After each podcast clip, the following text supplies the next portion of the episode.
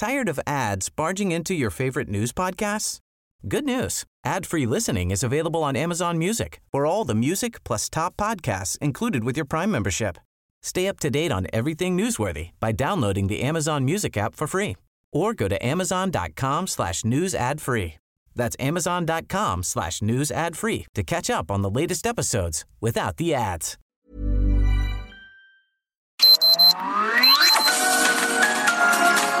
Heraldo Media Group presenta Sergio Sarmiento y Lupita Juárez. Información veraz y oportuna con un toque personal y humano. Por El Heraldo Radio, donde la H suena y ahora también se escucha.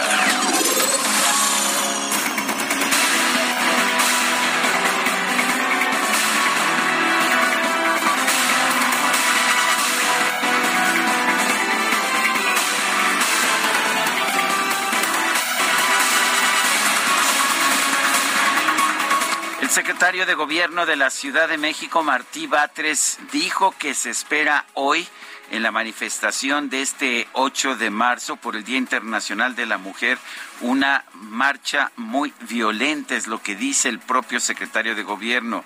En una conferencia de prensa, el secretario dijo que se tiene conocimiento de cuando menos 15 grupos organizados con el objetivo de generar violencia durante la manifestación dijo específicamente, de acuerdo con la información que tenemos, se espera una marcha muy violenta. Por lo menos se tiene información de que hay 15 grupos organizados para generar violencia durante la movilización, llevando todo tipo de artefactos peligrosos. Hay grupos que están juntando instrumentos peligrosos que pueden dañar a otras personas. Entre estos instrumentos hay cizallas, alicatas, sopletes, martillos, picos, piolets, hachas, mazos, cadenas, tubos, bazucas de fabricación casera, bombas Molotov, teasers eléctricos, tijeras, cohetones, petardos, gasolina, tiner, navajas, palos y gas pimienta.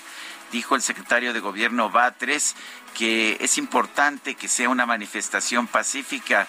Dijo que la violencia es machista y pone en riesgo a otras mujeres.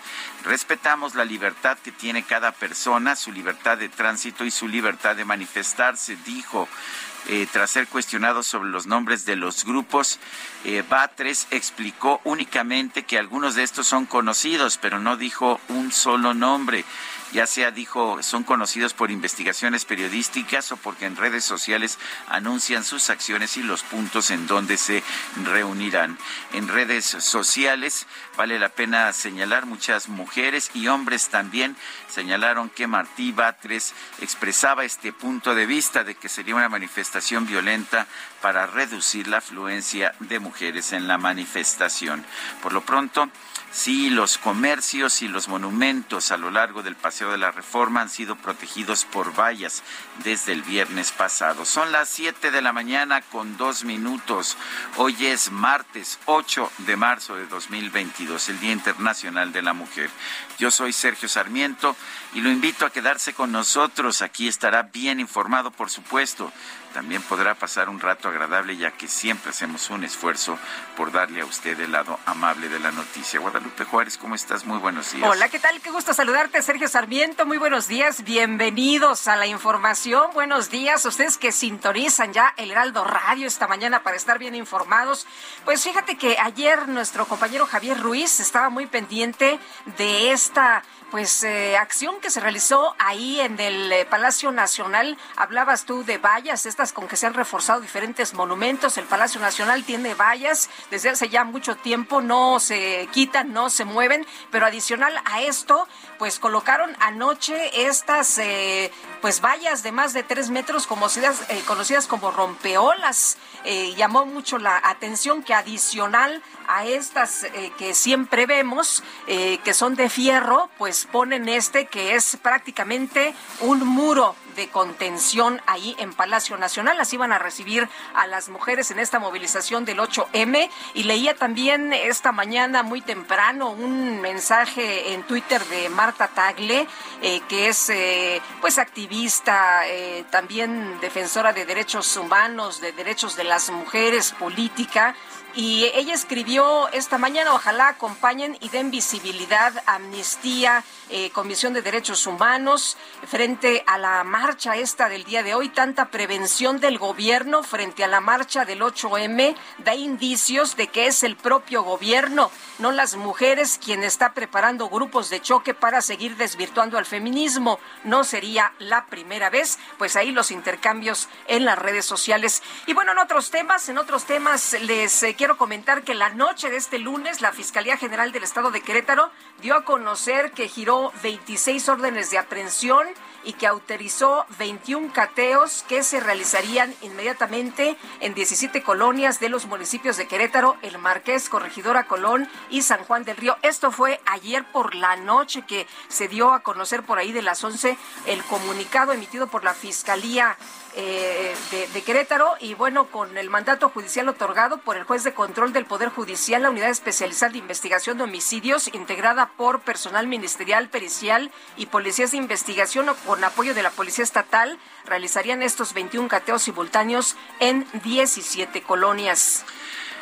La Fiscalía de Michoacán dice que hay cuando menos 11 víctimas de la matanza de San José de Gracia ocurrida el pasado 26 de febrero en el municipio de Marcos Castellanos. Vale la pena recordar que esta es la matanza que el presidente dice que pues que a lo mejor no existió porque no había cuerpos. El fiscal del estado, Adrián López Solís, explicó que los análisis hechos a manchas de sangre en el lugar determinaron 11 perfiles genéticos distintos.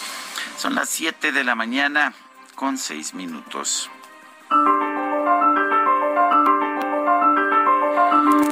Vamos a la frase del día. La gente puede dormir en paz por las noches solo porque hay tipos rudos dispuestos a recurrir a la violencia para protegerla. George Orwell.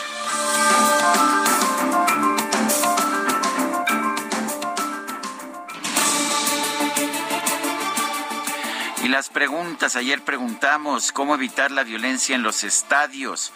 Más policía nos dijo 13.5%, prohibir acceso a barras 75.2%, no sabemos 11.2%, recibimos 7.410 votos. La que sigue, por favor. Claro que sí, mi queridísimo DJ Kike. La pregunta que coloqué ya en mi cuenta personal de Twitter arroba Sergio Sarmiento es la siguiente. ¿Ha sabido el gobierno de AMLO atender los reclamos del movimiento feminista? Nos dice que sí 2.7%, que no 96%, a medias 1.3%. En 40 minutos hemos recibido 1.284 votos. Las destacadas del Heraldo de México.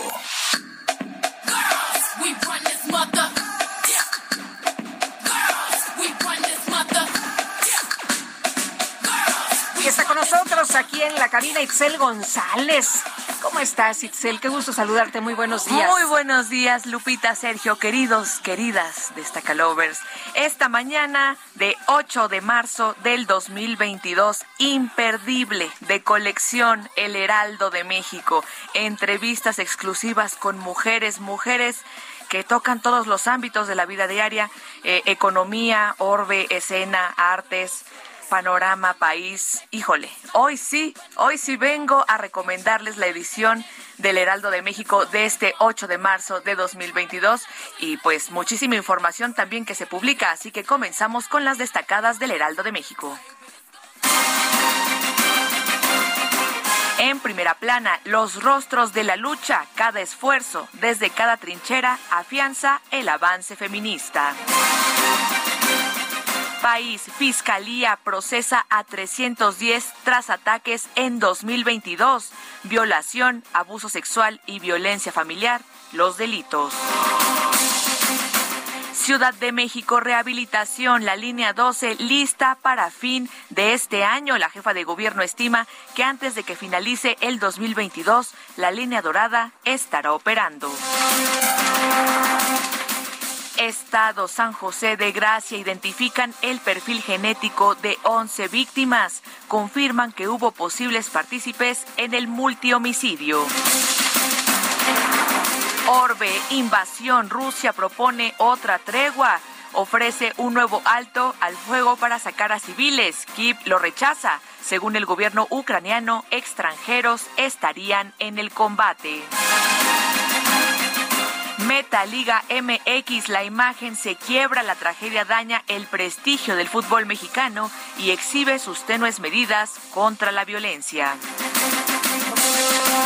Y finalmente, en mercados, oro negro crudo en 115.66 dólares.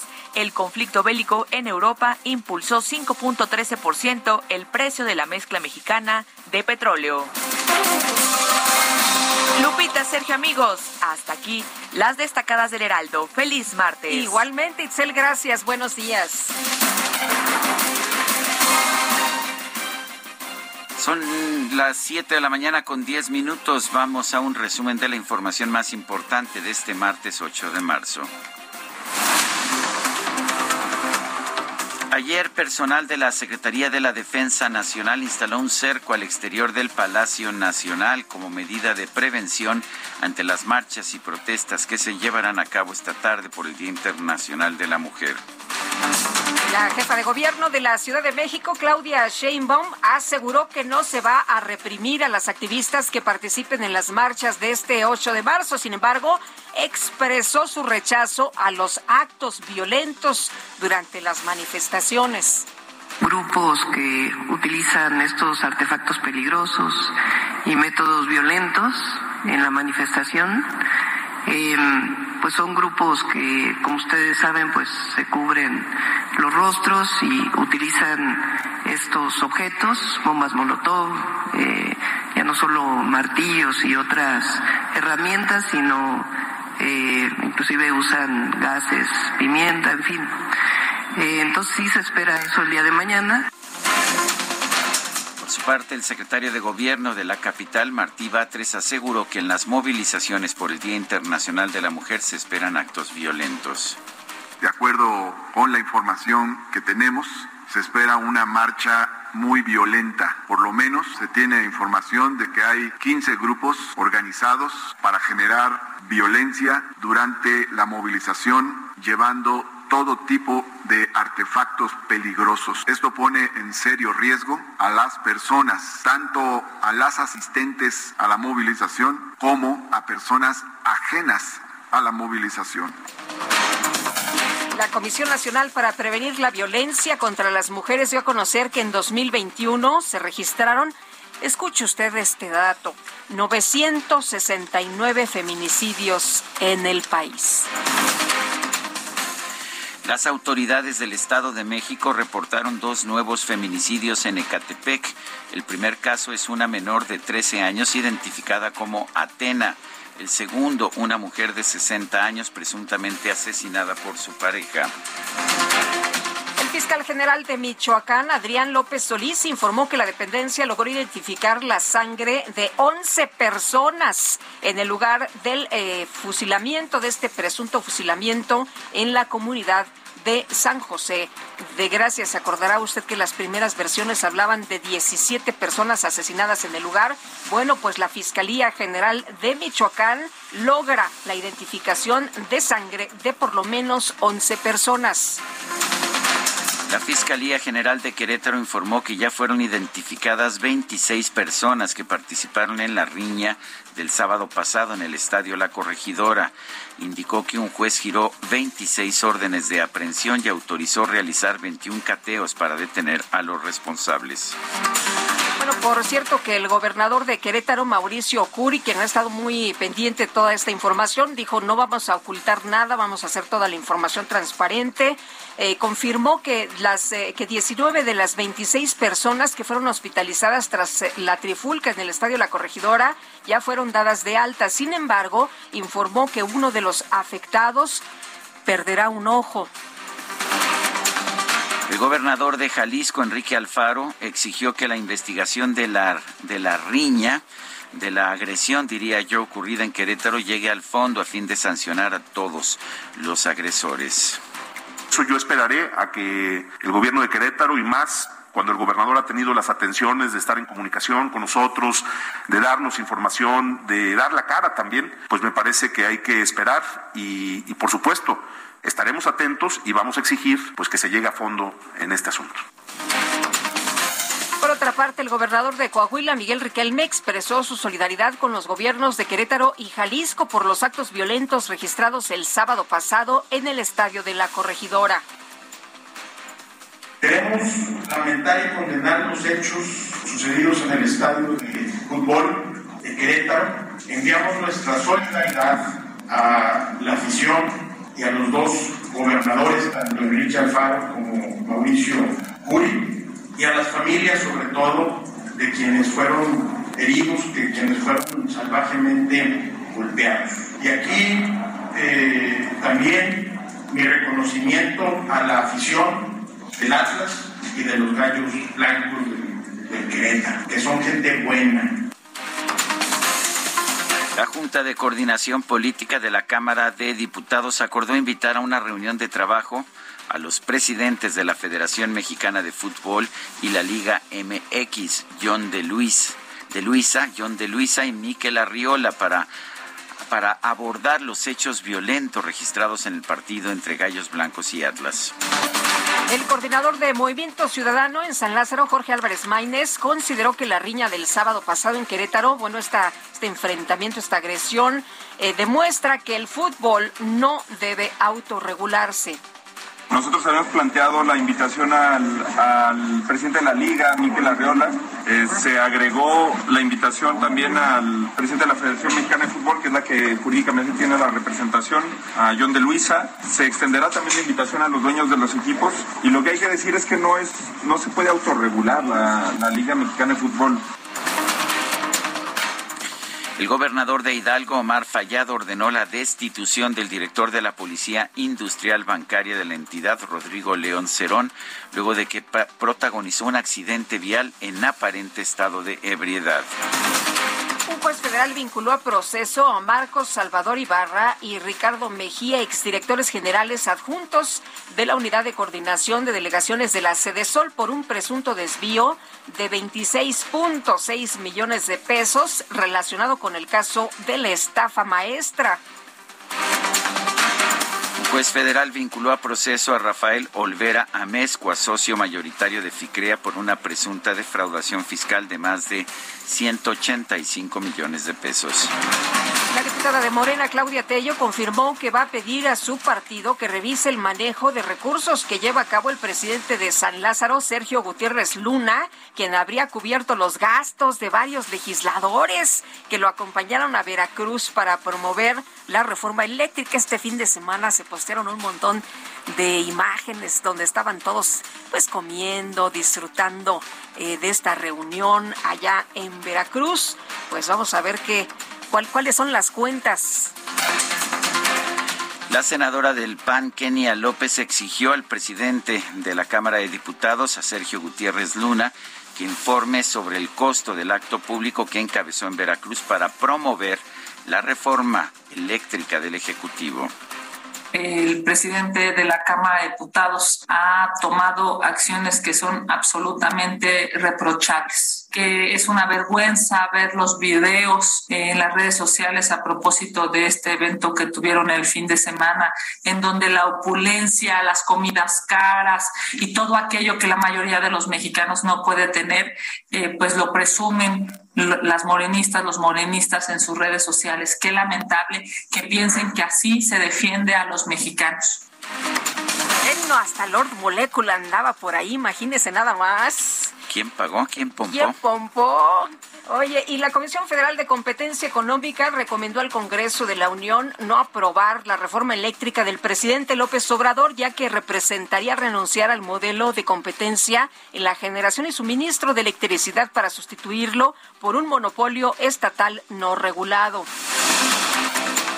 El Instituto Nacional Electoral informó que puso en marcha un simulacro para evitar fallas en el sistema de voto por Internet de los mexicanos en el extranjero, como preparación para la consulta de revocación de mandato. El secretario de Relaciones Exteriores, Marcelo Ebrard, informó que este lunes se reunió con el alcalde de Los Ángeles, California, Eric Garcetti, y así también como funcionarios y empresarios de esa ciudad como parte de una gira de trabajo por los Estados Unidos. El ex candidato presidencial del PAN, Ricardo Anaya, criticó al presidente López Obrador por decidir no aplicar sanciones económicas a Rusia para condenar la invasión a Ucrania. Néstor López Obrador vuelve a demostrar que no entiende al mundo. En estos momentos cruciales hay que estar del lado de la justicia. O sea, el mundo está cerrando filas para condenar la invasión rusa con sanciones donde más les duele, en lo económico. Y además está funcionando. Su moneda, la moneda rusa, ya se devaluó 50%. Los mismos rusos están cada vez más enojados con Putin. En la reunión del Consejo de Seguridad de la ONU, el representante permanente de México, Juan Ramón de la Fuente, lanzó un llamado para establecer una pausa sostenida de la guerra en Ucrania a fin de garantizar el ingreso de la ayuda humanitaria a ese país. Llamamos con urgencia a una pausa sostenida de las hostilidades. La ayuda humanitaria no puede ni debe ser rehén de consideraciones políticas o de ataques militares. Se debe garantizar el acceso irrestricto y seguro de todos los trabajadores humanitarios en Ucrania y en todos los países colindantes de conformidad con el derecho internacional humanitario. Este lunes se llevó a cabo la tercera ronda de negociaciones entre Rusia y Ucrania. La delegación de Kiev señaló que este encuentro concluyó con algunos resultados positivos en la logística de los corredores humanitarios. El ministro de Defensa de Rusia anunció diversas treguas locales a partir de este 8 de marzo para permitir el desalojo de la población civil de las ciudades de Kiev, de Sumy, de Kharkov, de Chernigov y de Mariupol. El portavoz del Kremlin, Dmitry Peskov, señaló que las exigencias de Rusia para poner fin a su invasión a Ucrania son que este país cambie su constitución para consagrar la neutralidad, que reconozca a Crimea como territorio ruso y que avale la independencia de los territorios de Donetsk y Lugansk. En la información de los deportes, la FIFA autorizó que los jugadores y entrenadores extranjeros afiliados a la Asociación Ucraniana de Fútbol puedan rescindir sus contratos hasta el final de la temporada. Este martes comienzan los juegos de vuelta de los octavos de final de la UEFA Champions League.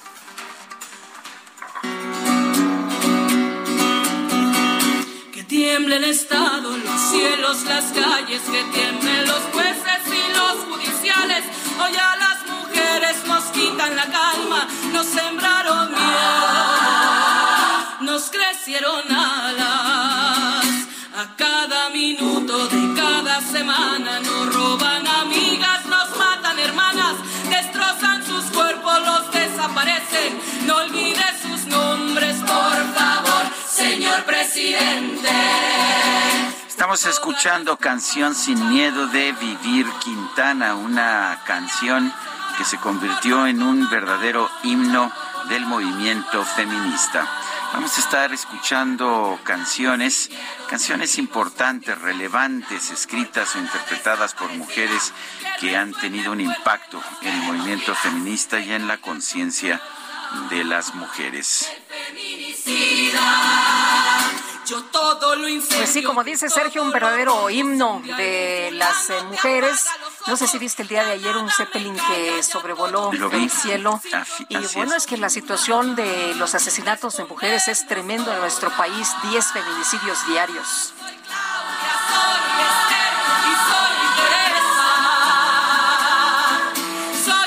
Es 8 de marzo, el Día Internacional de la Mujer. Vamos a estar ah, pues al pendiente de todo lo que ocurra, sobre todo en la manifestación que se va a llevar a cabo pues ah, hoy por la tarde en el Paseo de la Reforma y con dirección al Zócalo. Mientras tanto, vamos a las calles de la Ciudad de México. Alan Rodríguez, adelante. Sergio Lupita, muy buenos días. Esta mañana iniciaron muy temprano las actividades con motivo del Día de la Mujer. Ya tenemos una concentración de aproximadamente 15, perdón, 500 mujeres las cuales se encuentran dando vueltas en el circuito del Zócalo de la Ciudad de México. Se están manifestando contra los feminicidios y para pedir la atención del presidente de la República, Andrés Manuel López Obrador, para que atienda los temas de género. Por lo pronto, comentarles que ellos arribaron aquí a las 5 de la mañana, mientras que un grupo ya se encuentra colocando una serie de carteles en la plancha del Zócalo, los cuales estarán formando un mensaje en apoyo a la lucha feminista este 8 de marzo. Por lo pronto, el reporte que tenemos, completamente cerrados los accesos a la plancha del Zócalo de la Ciudad de México. Alan Rodríguez, muchas gracias. Continuamos, presidente. Buen día. Son las 7 de la mañana con 24 minutos. Vamos a una pausa y regresamos. No olvide sus nombres, por favor, señor presidente. Por todas las compas luchando en reforma, por todas las... Sergio Sarmiento y Lupita Juárez quieren conocer tu opinión, tus comentarios o simplemente envía un saludo para ser más cálida esta mañana. Envía tus mensajes al WhatsApp 5520 109647.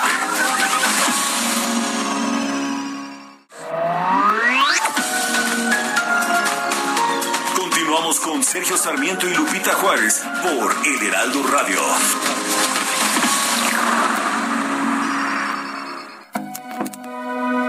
Hoy, 8 de marzo, se conmemora el Día Internacional de las Mujeres. En 1972, la Asamblea General de las Naciones Unidas declaró a 1975 el Año Internacional de la Mujer.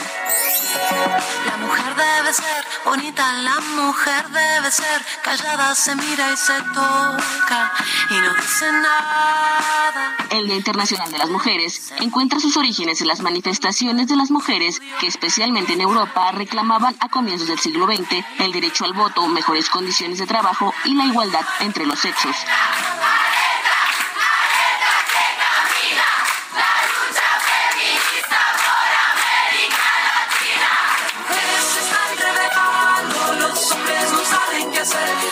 El tema del Día Internacional de la Mujer de este año es Igualdad de Género hoy para un mañana sostenible, reconociendo la contribución de las mujeres y las niñas de todo el mundo que están liderando los esfuerzos de respuesta, mitigación y adaptación al cambio climático para construir un futuro más sostenible para todas las personas.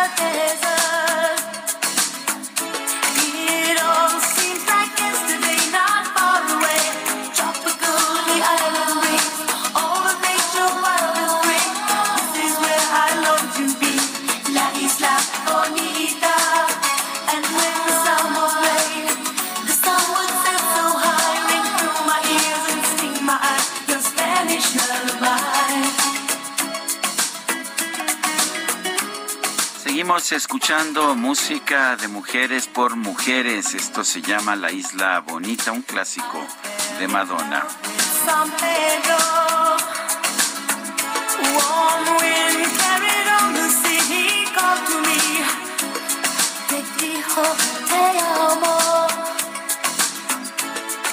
Son las 7 con 33. Tenemos mensajes de nuestro público. Sí, tenemos muchos mensajes y también información de último momento. Ya hay información de la Fiscalía de Querétaro. Hay 10 personas detenidas por su posible relación en los hechos ocurridos durante el partido Querétaro contra Atlas.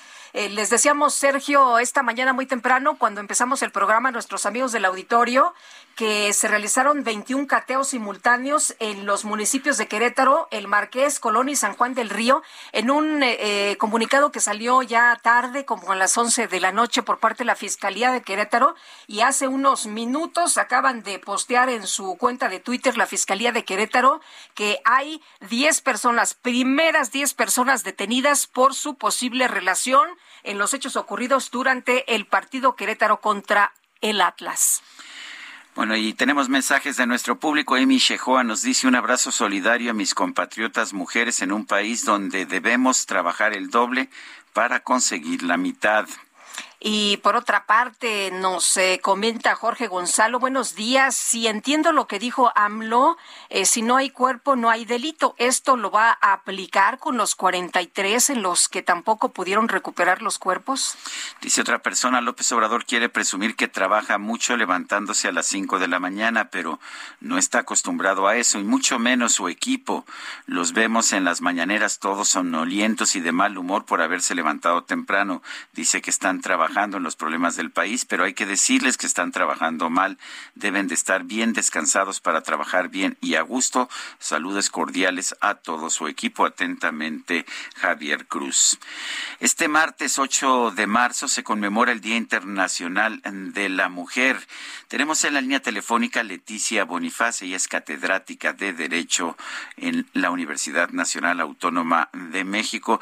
Leticia Bonifaz, gracias por tomar esta llamada. Y bueno, cuéntenos sobre, sobre lo que se ha avanzado o lo que no hemos podido avanzar en esta lucha por los derechos de las mujeres. Gracias, Sergio. Gracias, Lupita. Buenos Hola, días. ¿qué tal? Buenos días.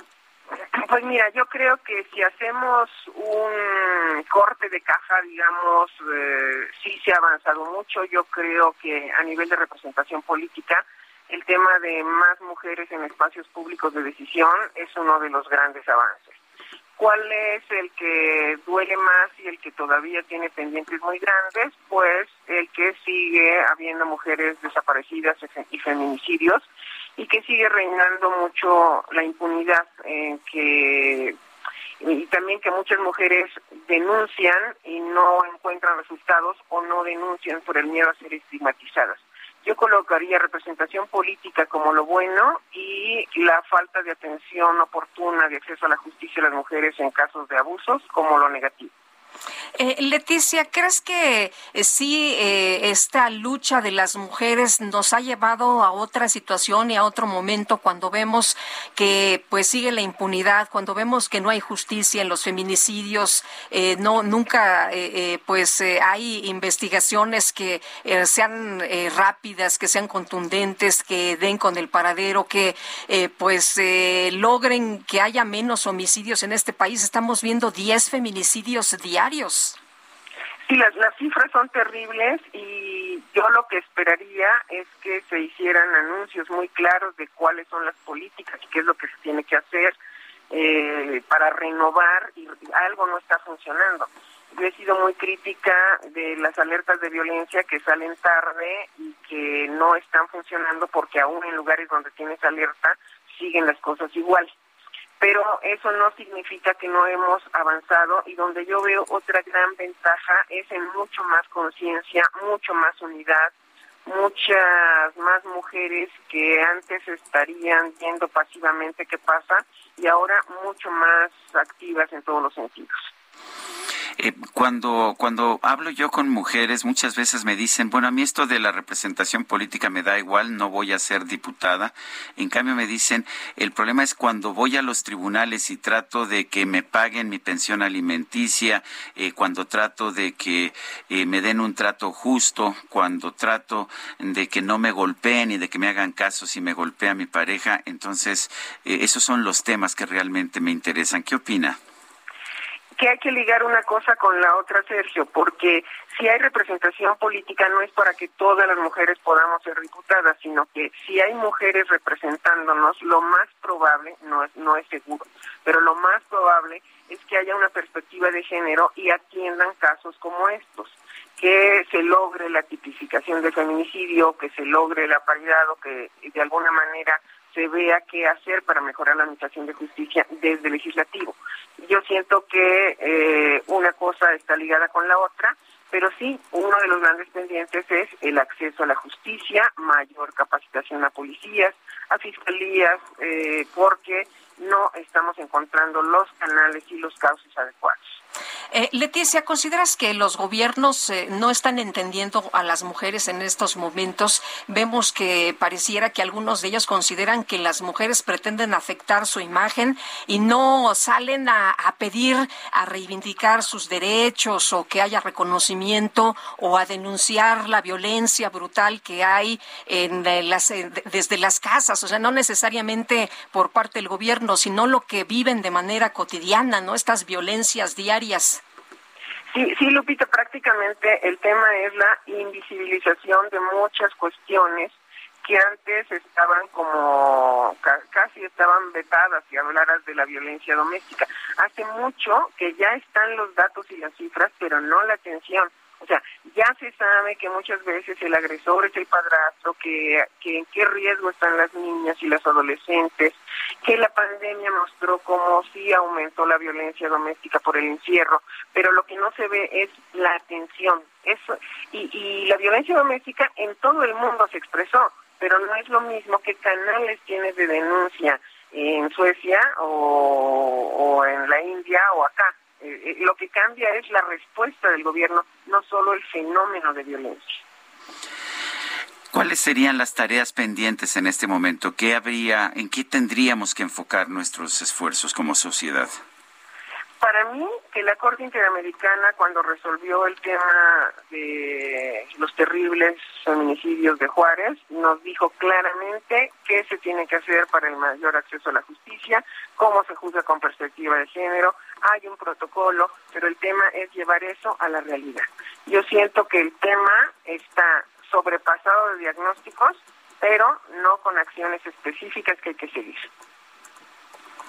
Bueno, pues ah, Leticia Bonifaz, catedrática de Derecho de la UNAM, gracias por hablar con nosotros esta mañana. Bonito día, Lupita, bonito día, Sergio. Gracias, Leticia. Muy buenos días. Bueno, en nuestro país se tienen declaradas 25 alertas de violencia de género en 22 estados. ¿Cómo funcionan? Y realmente funcionan. Vamos a platicar con Fabiola Alanís, titular de la CONAVIM, que es eh, precisamente esta Comisión Nacional para Prevenir y Erradicar la Violencia en contra de las mujeres. Fabiola, muchas gracias por conversar con nosotros. Muy buenos días. Cuéntanos de estas, pues, alertas, alertas de violencia de género.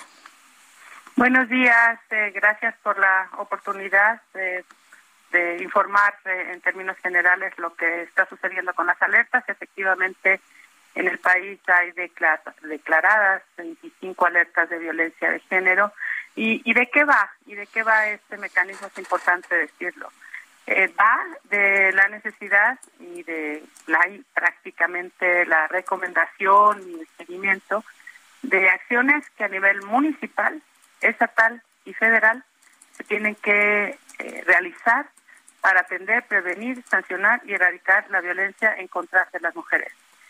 En la mayoría de los casos, las medidas recomendadas recaen en las fiscalías y en las fiscalías especializadas y en general en el Poder eh, Judicial también para garantizar que precisamente como lo estableció la sentencia Campo Algodonera y otros algodonero y otros instrumentos, se atienda con perspectiva de género, se reconozca que una mujer víctima de violencia tiene que ser atendida de acuerdo a su circunstancia, de acuerdo, digamos, a, la perspectiva de género, integrando las razones de género, que es parte, digamos, de, de, lo, de lo que señala la propia sentencia. Entonces, sí, ahí hay uno de cada cuatro municipios en el país decretados en alerta, 22 entidades federativas están en esta condición y bueno, desde la CONAVIM nos toca hacer que sucedan cosas, empujar, articular, estar al pendiente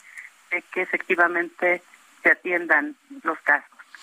¿En qué, ¿En qué cambia? ¿Qué tanto se logra cuando se de- hace una declaración de alerta de género?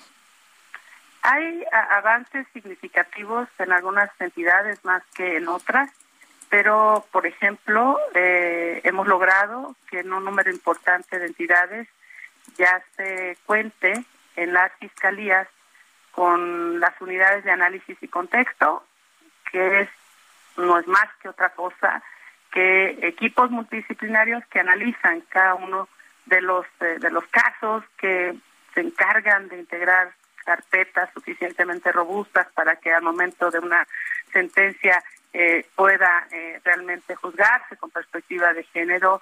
Eh, en nuestro país apenas el 1% de todos los delitos que ocurren en contra de las mujeres eh, alcanza una sentencia. Ese es uno de los mayores retos que tenemos, el acceso a la justicia.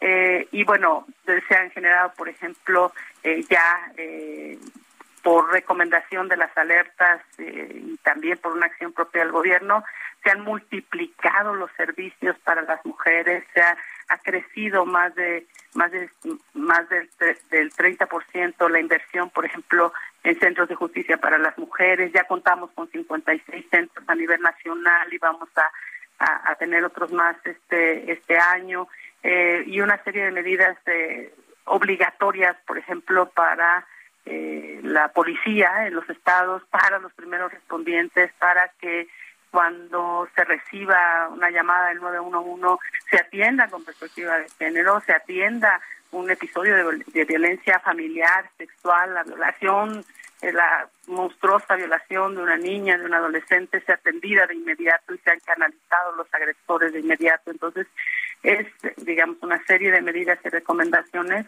que de conjunto tienen que, aunque sea paulatinamente, abonar en la erradicación de la violencia. Fabiola, ¿cómo se le hace para bajar la, eh, bajar la violencia en este país donde vemos que justamente la violencia está desde la casa, en la calle, en la escuela, en el trabajo, en muchos lugares?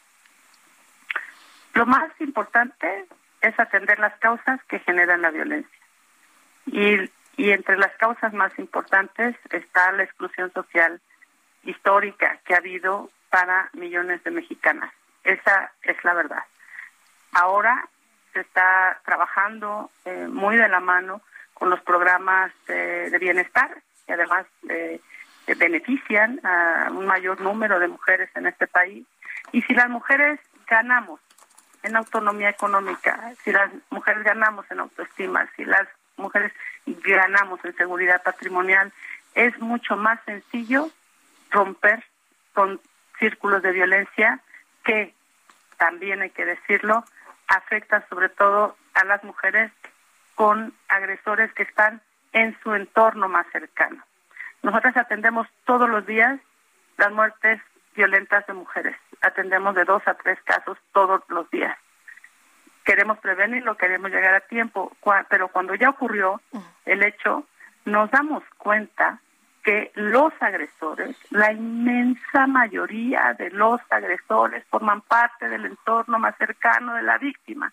La pareja sentimental, la expareja, el primo, el hijo con problemas de adicciones, como sucedió, por ejemplo, en Guadalupe, en, Nuevo León, eh, la semana pasada, que hubo tres feminicidios a manos del, eh, del nieto, del tío. O sea, es eh, cuidar mucho, eh, digamos, eh, es- esas relaciones al interior de los hogares que, que afectan directamente la seguridad de la vida de las mujeres.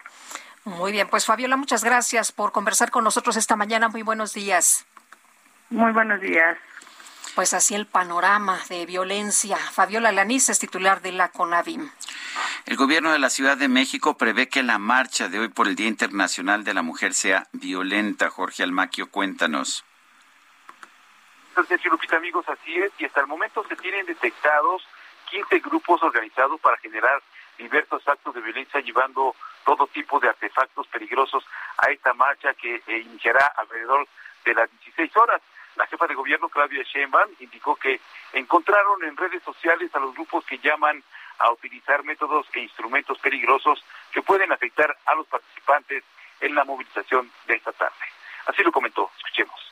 En efecto, se espera para el día de mañana, ustedes lo han visto en los últimos años, grupos que utilizan estos artefactos peligrosos y métodos violentos en la manifestación, pues son grupos que, como ustedes saben, pues se cubren los rostros y utilizan estos objetos, bombas molotov, ya no solo martillos y otras herramientas, sino inclusive usan gases, pimienta, en fin. Eh, entonces sí se espera eso el día de mañana. ¿Cómo lo sabemos? Ellos lo publican en sus propias redes sociales. Shane Pardo calificó de machista a la violencia e indicó que no se justifica que los grupos de mujeres la utilicen para combatir lo que rechazan. Sus palabras.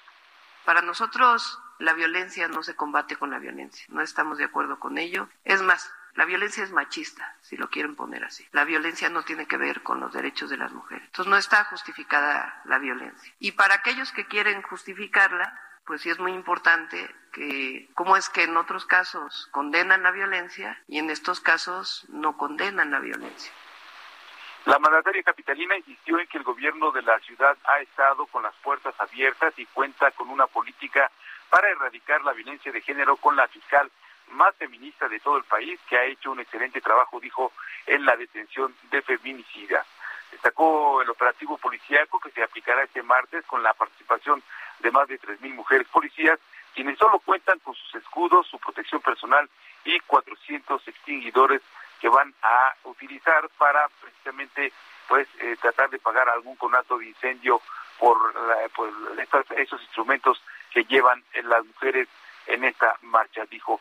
Y bueno, pues el secretario de Gobierno, Martí Batres, indicó que se mantendrán atentos a las acciones que realicen los diversos grupos que participen en este recorrido y también dio un, panorama, una lista más amplia de los artefactos peligrosos que pueden utilizar los grupos inconformes. Señaló que, bueno, pues entre otras cosas, Sergio Lupita, amigos, lo que pueden llevar a esta marcha son cizallas, alicatas, sopletes, martillos, picos, violets, hachas, mazos, cadenas, tubos, bazucas de fabricación casera, bombas molotov, tijeras grandes para cortar lámina, cohetones, petardos, gasolina, tiner, navajas, palos y gas pimienta, entre otros elementos que estos grupos estarán juntando para llevar a esta marcha de hoy por la tarde. Por lo pronto, bueno, también comentarles que eh, en dos meses la Fiscalía General de Justicia de la Ciudad de México ha llevado a proceso a 310 personas por delitos contra mujeres, adolescentes y niñas. En su mensaje semanal y previo al Día Internacional de la Mujer, la titular de la Fiscalía General de Justicia, Ernestina Godoy, resaltó las acciones realizadas del 1 de enero al 28 de febrero del 2022. Indicó que el inicio del proceso de los 310 sujetos se dio tras el cumplimiento de 126 órdenes de aprehensión y 184 detenciones de fragancia. De total, 145 fueron imputadas por violencia familiar, 81 personas por abuso sexual, 84 por violación, 18 por feminicidio, 9 por acoso sexual, 7 por el delito de trata de personas y 6 por el delito contra la intimidad. Sergio Lopita, amigos, el reporte que les tengo. Jorge Almaquio, muchas gracias. Fuerte abrazo. Igualmente, buen día. Buenos días. En la conferencia de prensa de hoy, el presidente López Obrador aseguró que está a favor de la igualdad de las mujeres en todos los terrenos, sobre todo en lo económico. Además, dijo que las mujeres son las que más se benefician con sus programas de bienestar. Estamos a favor de la igualdad de las mujeres en todos los planos y que estamos luchando para que se haga realidad esa igualdad también en todos los terrenos y sobre todo la igualdad económica, la igualdad social. En los programas de bienestar son más las mujeres que se benefician que los hombres. Bueno, pues ahí las palabras del presidente Andrés Manuel López Obrador con respecto a este día de 8 de marzo, eh, Día Internacional de la Mujer, y bueno, un día en que el Palacio Nacional se encuentra completamente blindado. Son las siete con cincuenta y dos minutos. En México, la contratación de seguros de vida presenta una brecha de género. El 60% de los usuarios, de los contratantes de estos seguros de vida son hombres, solamente 40% mujeres, según Super Seguros MX. Este, portal contrasta los porcentajes de rechazo que se distribuyen en 80% hombres y 20% mujeres, particularmente porque los volúmenes de solicitudes son en su mayoría de hombres. Eh, señala el portal que los hombres tienen mayor acceso a productos y servicios financieros las mujeres son las que tienen menores tasas de mortalidad, esto según el Banco Interamericano de Desarrollo. Y vámonos con información de Israel Lorenzana las calles. Israel, ¿qué tal? Muy buenos días. Sergio Lupita, muchísimas gracias. Un gusto saludarles esta mañana. Tenemos malas noticias, Sergio Lupita. Una mujer resulta lesionada tras recibir varios disparos de arma de fuego y su acompañante pierde la vida. Esto en calles de la alcaldía Cuauhtémoc, exactamente la colonia Felipe Ángeles. Y esto es a un costado del eje 2 Norte en su tramo Eulalia Guzmán. Es ferrocarril Hidalgo, a la altura de la calle de Cobre, donde en estos momentos tenemos la movilización de elementos de la Secretaría de Seguridad Ciudadana. Las primeras versiones señalan que un vehículo compacto atacó a estas dos personas cuando circulaban por las calles referidas y bueno, pues la mujer toda fue trasladada a bordo de una ambulancia del Escuadrón de Rescate y Urgencias Médicas al Hospital de Balbuena. Ha llegado ya el Ministerio Público, los peritos llevarán a cabo el levantamiento del cuerpo para iniciar precisamente la carpeta de investigaciones a nuestros amigos automovilistas que vienen de la zona del circuito interior. Hay que manejar con mucho cuidado esto a través de Ferrocarril Hidalgo con dirección hacia Avenida del Trabajo. Sergio Lupita, la información que les tengo. Muy bien, Israel, muchas gracias. Muy buenos días. Hasta luego. Hasta luego. Son las 7 de la mañana con 54 minutos. Guadalupe Juárez y Sergio Sarmiento estamos en el Heraldo Radio. Nuestro número para que nos mande mensajes de Twitter es el 55 2010 9647. Regresamos. Te dijo te amo. I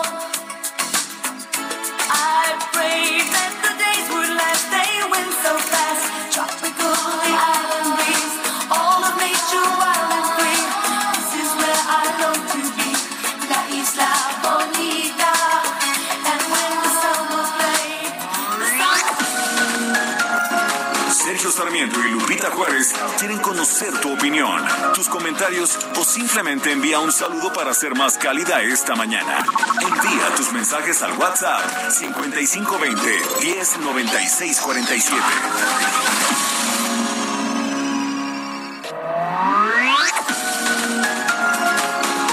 Continuamos con Sergio Sarmiento y Lupita Juárez por El Heraldo Radio.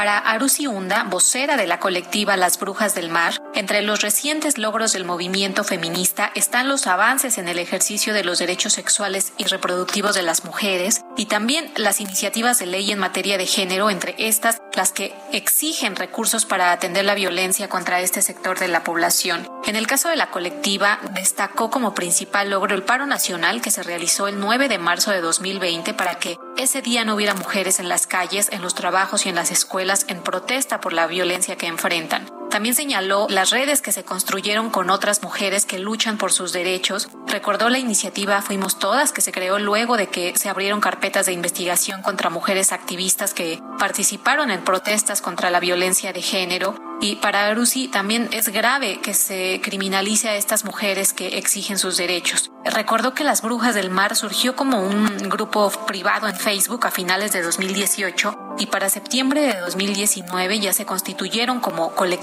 Desde entonces recordó que han surgido otras iniciativas como Somos Mujeres No Incubadoras, Sin Cargos las 10, que esta última eh, fue para pedir la liberación de 10 mujeres detenidas durante una protesta en Jalisco. También la iniciativa de Peligro en Casa, que se lanzó durante la pandemia por COVID-19 para visibilizar el aumento de las llamadas de emergencia por violencia contra las mujeres, abuso sexual infantil y feminicidios, y también para alertar del riesgo del confinamiento con agresores. Arusi detalló que este año buscan establecer mayor colaboración con otros colectivos de mujeres.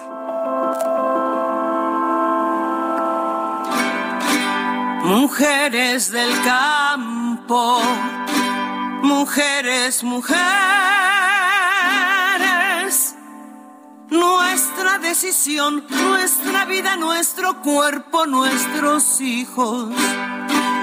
Mujeres del campo, mejores mujeres, somos el regalo de la tierra. La abundancia, la semilla, las raíces, y por eso merecemos ser felices. Ya no se puede con la discriminación, ya no es posible ni una violación. Hay que acabar con esta situación y como dice la canción, Que si la chancla que yo tiro no la vuelvo a levantar, pues yo no soy ni chancla ni me tiran. Y si se me antoja, yo me vuelvo a levantar. Pues yo no soy ni chancla y si se me antoja me vuelvo a levantar. Es Eugenia León que canta Vivan las mujeres. Es nuestra fuerza. Y nos dice Javier, eh, buen día Sergio Lupita, deberían de incluir en su música la canción Vivan las mujeres de Eugenia León, que es un homenaje a un sector olvidado, las mujeres campesinas.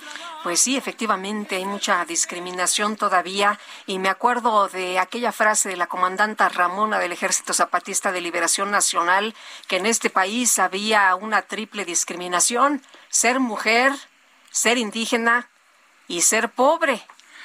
Bueno, dice otra persona, mi reconocimiento a todas las mujeres en este y todos los días del año. Un fuerte abrazo, Francisco 1955. Y nos saludan desde Chiapas. En el municipio de Emiliano Zapata se anuló la elección pasada por quema de urnas y se quemaron porque ganó la candidata del Verde, que es hija del exalcalde. Resulta que ella va a volver a participar, pero ahora con Morena, es lo que nos dice Noé Martínez. Son las 8 de la mañana con cuatro minutos. Vamos, vamos a, al pronóstico del clima. El pronóstico del tiempo. Sergio Sarmiento y Lupita Juárez. Jesús Carachure, meteorólogo del Servicio Meteorológico Nacional de la Conagua. Adelante. Hola Lupita, hola Sergio, buenos Hola, días. ¿qué tal? Muy buenos, muy buenos días a la auditorio que les escucha. Pues mira, este día será bastante tranquilo meteorológicamente hablando, no solo hoy, sino pues eh, prácticamente lo que resta de la semana. Hay condiciones estables. Hoy en específico, hoy y martes, eh, se mantendrá tiempo estable y con temperaturas cálidas a calurosas durante la tarde sobre gran parte del territorio nacional y muy poca lluvia, eh, casi pues ahora sí que la mayor parte de la República Mexicana estará sin precipitaciones durante este día. Eh, solamente tenemos hoy el Frente Frío número 34, que se localiza en el oriente del territorio nacional y que generará precipitaciones precisamente en esta zona. Esperamos eh, lluvias eh, aisladas, intervalos de chubascos para este día en Tamaulipas, San Luis Potosí, Querétaro, Hidalgo, Puebla, Veracruz, Estado de México y la Ciudad de México, aunque te repito, no será nada importante, realmente muy poca lluvia. Eh, la masa de aire frío que impulsa este, este frente eh, interacciona con una vaguada polar y con la corriente en chorro, eh, lo que generará algunas rachas de viento eh, de 60 a 70 kilómetros por hora con tolvaneras en lo que es Baja California, Chihuahua, Coahuila, Nuevo León, San Luis Potosí, Zacatecas y Durango. Y bueno, pues ambiente frío durante la mañana, como se siente en estos eh, últimos días, durante la mañana y, y, la madrugada en zonas altas de lo que es eh, la mesa del norte y la mesa central. Ya las temperaturas empiezan a ascender en algunos estados de la República, pero todavía en zonas altas se mantienen temperaturas incluso por debajo de cero grados cen- centígrados. Eh, por otro lado, el ingreso de humedad, tanto del Océano Pacífico como Golfo de México, también generará algunas precipitaciones, pero igual poco importantes, algunos eh, chubascos aislados. eh, en lo que es el sureste de la República Mexicana, en Oaxaca, Chiapas, Tabasco, Campeche, Yucatán y Quintana Roo. El resto del país, como te comentaba, eh, no, no se esperan lluvias, ambiente seco y pues lo que decía, ¿no? Temperaturas eh, cálidas a calurosas, eso sí, en, durante la tarde en gran parte del territorio eh, nacional. Para la Ciudad de México, caso concreto, pues eh, lo estamos viendo, se pronostica eh, cielo despejado ahorita por la mañana, incremento de nubosidad por la tarde, eh, algunas lluvias aisladas, como comentaba hace rato, una temperatura máxima para hoy de 26 a 28 grados centígrados, ya bastante cálido lo que decía, y una mínima para mañana de 12 a 14 todavía fresco, ¿no? En términos generales, pues lo único importante para las próximas 24 horas serán estos vientos eh, fuertes en el norte de la República Mexicana, y por las precipitaciones eh, mínimas en el oriente, centro y sureste del territorio nacional. Estas mismas condiciones prevalecerán, eh, repito, pues de, aquí al viernes, ¿no? Eh, ambiente seco, eh, sin lluvia en gran parte de la República Mexicana y solamente temperaturas frías todavía durante la mañana y noche en zonas altas de la mesa del norte y la mesa central. Este es mi reporte desde el Servicio Meteorológico Nacional. Regresamos al estudio. Jesús Carachure, gracias. Un saludo a todos, que tengan buen día. Gracias. Igualmente, Ricardo Monreal, el presidente de la Junta de Coordinación Política del Senado, adelantó la posibilidad de que el fiscal general de la República, Alejandro Gertz Manero, comparezca para explicar los audios donde supuestamente revela presiones al Poder Judicial. Misael Zavala, danos todos los detalles. Cuéntanos, muy buenos días. Lupita, Sergio, buenos días, buenos días al auditorio. Efectivamente, Lupita, pues en el Senado de la República hay una fuerte presión, no solamente de la oposición, sino también de grupos afines a Morena, para que el fiscal general de la República, Alejandro, Alejandro Gertz Manero, acuda a comparecer lo antes posible, no solamente por estos audios que eh, pues fueron eh, revelados el viernes pasado, sino también por otros temas que han quedado pendientes del trabajo que ha realizado el fiscal general a lo largo de su administración. En una conferencia de prensa, el senador Ricardo Monreal, quien es el presidente de la Junta de Coordinación Política, aclaró que el Senado no puede remover al fiscal general debido a que eso no le permite la Constitución a la Cámara Alta, pues únicamente el que está facultado para iniciar un proceso de remoción es el titular del Ejecutivo Federal. Sin embargo, el senador Monreal condenó que persiste el espiaje ilegal y que persista la vieja práctica de espiar e intervenir ilegalmente en las comunicaciones. Aún así, dijo que se está abierto eh, la posibilidad en la Junta de Coordinación Política que va a sesionar el día de hoy para llamar a comparecer al fiscal general. Ahí se darán todos los detalles en esta reunión que se realizará alrededor de las 10 de la mañana para que eh, conocer en qué modalidad viene a comparecer al Senado de la República el fiscal, ya que pues eh, hay algunas voces que quieren que eh, por ejemplo, de la oposición de Acción Nacional, del Partido Revolucionario Institucional, que quieren que el fiscal acuda a comparecer ante el Pleno del Senado de la República con un formato más abierto, pero también hay otros grupos, incluidos algunos senadores de Morena, que eh, buscan que la comparecencia sea en privado, sea en comisiones y no sea abierta al público. En este sentido, eh, pues se dieron a conocer algunos audios del fiscal Gertz Manero y esta sería eh, pues la principal el principal tema que se estaría tratando en esta comparecencia. Ricardo Monreal también dijo eh, pues que esta reunión del fiscal la resolverán hoy en la Junta de Coordinación Política y detalló que el fiscal general puede ser removido en, en, diversos casos, por ejemplo, cuando incurra en algunas causas graves contempladas en la Ley General de Responsabilidades Administrativas o por la comisión de uno o más delitos que ameriten prisión preventiva oficiosa. También puede ser removido el fiscal cuando se pierda la nacionalidad, cuando se adquiera una incapacidad permanente durante más de seis meses o cuando se cometan violaciones graves a la Constitución. Esto lo detalló Ricardo Monreal debido a que se le cuestionó ayer en la conferencia de prensa si debía ser removido por parte del Senado o del presidente de la República, pues ahí dio todos los detalles de cómo puede ser eh, removido el fiscal en algunas situaciones. Hasta aquí la información, Sergio Lupita. Muy bien. Bueno, pues ahí está entonces abierta la posibilidad y no nada más nos decías de la oposición, también de gente de Morena senadores de Morena y también algunos grupos aliados eh, también están eh, pues presionando también para que el, el, fiscal comparezca ante el pleno o ante comisiones de la Cámara Alta. Muy bien, Misal, muchas gracias. Buenos días. Buenos días, Lupita. Hasta luego. Rafael Olvera Amezcua, ex dueño de Ficrea, fue vinculado a proceso por el delito de defraudación fiscal equiparada. Itzel González, adelante. Buenos días, Sergio Lupita. Les comento que este lunes se realizó la audiencia que estuvo encabezada por Felipe de Jesús Delgadillo Padierna, juez adscrito al Centro de Justicia Penal Federal del Reclusorio Sur. El impartidor de justicia determinó que la Fiscalía General de la República aportó datos de prueba suficientes para que Olvera Mezcua enfrente el proceso penal por este delito previsto en la fracción primera del artículo 109 en relación con el 108 del Código Fiscal de la Federación. Delgadillo Padierna señaló que Olvera Mezcua permanecerá en prisión preventiva justificada, como lo determinó desde la audiencia el jueves pasado. La imputación de la Fiscalía indica que Olvera Mezcua presuntamente declaró que en 2013 obtuvo ingresos por 10 millones 272 mil 132 pesos, pero la autoridad fiscalizadora determinó que en realidad recibió ingresos acumulables por 627 millones 75 mil 333 pesos y dejó de pagar 185 millones 41 mil 280 pesos por concepto de impuestos sobre la renta. El ex dueño de Ficrea fue deportado el miércoles pasado a México por autoridades de Estados Unidos y entregado a la Fiscalía. Olvera Mezco presuntamente defraudó a más de seis mil personas, principalmente a adultos mayores. Esta es la información. Itzel, gracias por este reporte. Hoy una amiga mía eh, te- tenía ahí, eh, ya sabes, el ahorro de su, de toda su vida, su patrimonio, y bueno, pues se les fumó, ¿eh? Así Eh, como a muchas personas que este señor les dio en la torre.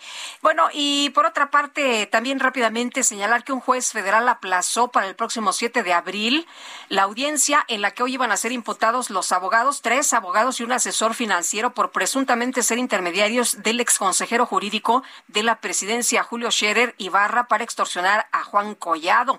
El juez de control del Centro de Justicia Penal Federal del Reclusorio Norte acordó diferir la diligencia porque uno de los imputados, Isaac Pérez Rodríguez, avisó que desde el pasado viernes había dado positivo a COVID. Y vámonos ahora con información de Jorge Almaquio, la jefa de gobierno de la Ciudad de México, Claudia Sheinbaum, confirmó que a finales del 2022 estará lista la línea 12 del metro. Cuéntanos, Jorge, buenos días. ¿Qué tal, Lupita, Sergio, amigos? Así es. Bueno, pues la jefa de gobierno, Claudia Sheinbaum, confió en que a finales del 2022 esté lista y funcionando la línea 12 del sistema de transporte colectivo Metro. Al presentar los avances en los trabajos de rehabilitación realizados en la llamada línea dorada, Sheinbaum Pardo indicó que el objetivo primordial es garantizar al 100% la seguridad operativa y de infraestructura tanto del tramo elevado como subterráneo. Comentó que cuentan con los proyectos ejecutivos que permitirán informar semanalmente sobre las obras, sobre los avances de las obras que se realicen tanto en el tramo elevado como en el subterráneo de la ruta que va de Tláhuac a Mixcoac. Escuchemos. Se ha estado avanzando mucho ya en los proyectos ejecutivos. Han tenido todo este tiempo porque, como bien explicaba Jesús, cada claro, particularmente en el elevado, requiere su propio proyecto ejecutivo, pero ya se están fabricando las piezas, ya va avanzando y de igual manera en el tramo subterráneo. Entonces va en rehabilitación la línea 12 y se va a estar informando cada semana para que la ciudadanía sepa el avance de la línea Sí, Jorge. Si alguien pensaba que eh, pues se podría adelantar, eh, por ejemplo, que funcionaria, eh, funcionara el tramo subterráneo, eh, pues Guillermo Calderón, director del sistema de transporte colectivo Metro, aclaró que este tramo no puede funcionar hasta que no se repare el tramo elevado. Así lo dijo. El tramo del túnel subterráneo no puede ponerse en operación porque todos los trenes, los 30 trenes con los que se cuenta la línea 12, todas las noches tienen que ser trasladados a los talleres de Tláhuac para mantenimiento. Eh, como es evidente por el colapso de la zona cero, no es posible eh, trasladar los trenes al taller de Tláhuac. Por pronto dijo, se ha aprovechado esta situación para realizar una revisión integral y ver filtraciones, fallas eh, y los eh, cambios que se van a hacer para poder mejorar el servicio en este tramo de más de 11 kilómetros que se tiene en esta línea 12. Antonio Esteban Medina, secretario de Obras y Servicios, indicó que entre los trabajos que se realizan están los estudios, el desarrollo de los diversos proyectos ejecutivos y la coordinación de diversas empresas de ingeniería, supervisión y construcción, así como la gestión del acopio de materiales y equipos necesarios para llevar a cabo pues la revisión y también la reconstrucción integral de esta línea 12 del metro que pues colapsó el pasado 3 de mayo. Sergio Lupita, amigos, el reporte que les tengo. Muy bien, muchas gracias por la información. Muy buenos días, Jorge. Buen día, hasta luego. Bueno, pues ahí están ya los avances y muy necesaria, sin duda alguna, esta línea del metro. Hay mucha movilidad en la zona, mucho tráfico y es indispensable que esto funcione. El senador de Morena, César Cravioto, ha, pues ha pedido que el consejero presidente del Instituto Nacional Electoral, Lorenzo Córdoba, comparezca ante el Pleno del Senado para explicar por qué solicitó 3.830 millones de pesos para la realización de la consulta de revocación de mandato. César Cravioto, senador por Morena, está en la línea telefónica. Señor senador, buenos días. ¿Por qué exigir la comparecencia del consejero presidente Lorenzo Córdoba? Buenos días, Sergio. Un saludo a ti, a Lupita y a todo tu auditorio.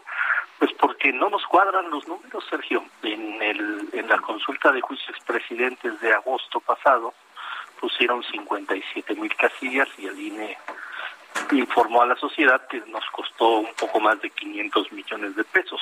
Hoy el INE dice que ya tiene 1.700 millones de pesos para la consulta de revocación del mandato y quiere poner las mismas 57 mil casillas y lo único que explica, lo que ha explicado el consejero presidente a través de un comunicado, es, es porque ahora se tiene que capacitar a los representantes, a los, eh, eh, los responsables de las casillas y no se hizo así eh, hace un año porque venían del proceso del proceso anterior de junio, pero pues nos parece que triplicar el costo de una consulta nada más por capacitar a los responsables de las casillas, pues nos parece que no, los números no cuadran. Entonces queremos que venga Lorenzo Córdoba al Senado de la República y que nos explique por qué está costando el triple una consulta que se hizo en agosto a una consulta que se va a hacer en abril. Eh, César, lo que han explicado es que se tiene que empezar de, de cero. Decía el eh, consejero Ciro Murayama, a ver, con peras y con manzanas.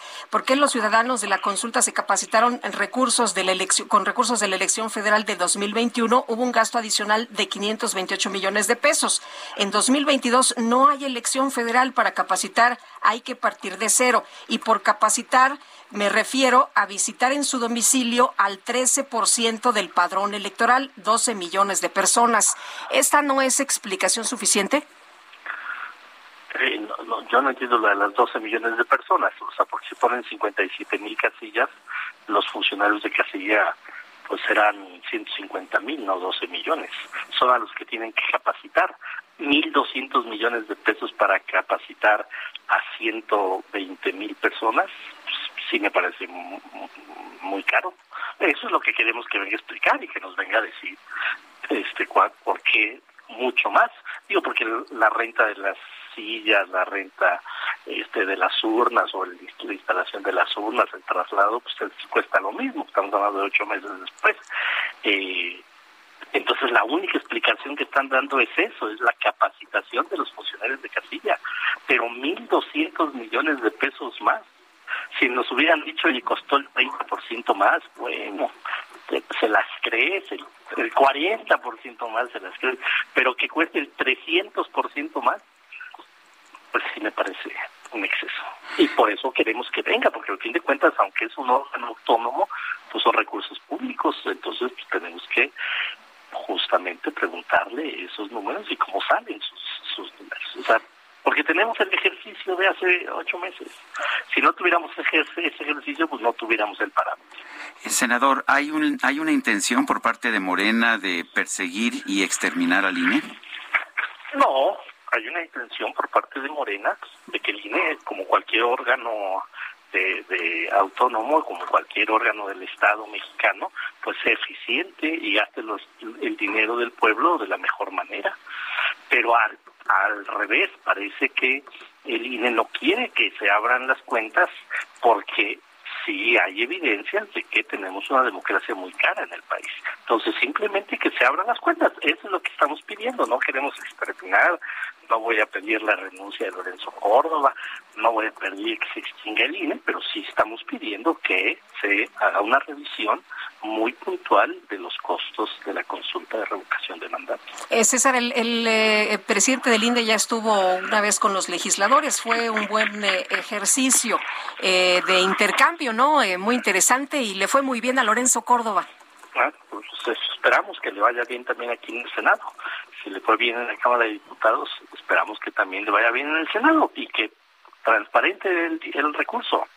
Porque mira, o sea, vuelvo a insistir, es como si a, a ustedes contratan, no sé, una producción externa de un programa y en agosto les cuesta este cinco mil pesos y en ma- y en abril les cuesta este en lugar de cinco mil pesos 17 mil pesos, pues ustedes tendrían que revisar, oye, ¿por qué si una producción externa en, en agosto me costó cinco mil pesos, ahora me cuesta 17 mil pesos? Eso es lo que está ocurriendo con la consulta de revocación de mandato, por eso, pues sí queremos que venga y que nos explique, porque nada más por capacitar, insisto, de 500 millones a 1.700 millones, pues la verdad es que no, no, no, suena lógico, no suena lógico.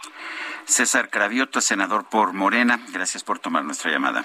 Gracias, eh, gracias a ustedes por, por el, estar interesados en el tema. Nada más informo, hoy se, sesión a la Comisión de Gobernación. Espero que hoy se vote el punto de acuerdo y espero que mañana se vote en el Pleno para que la siguiente semana esté compareciendo Lorenzo Córdoba en el Senado.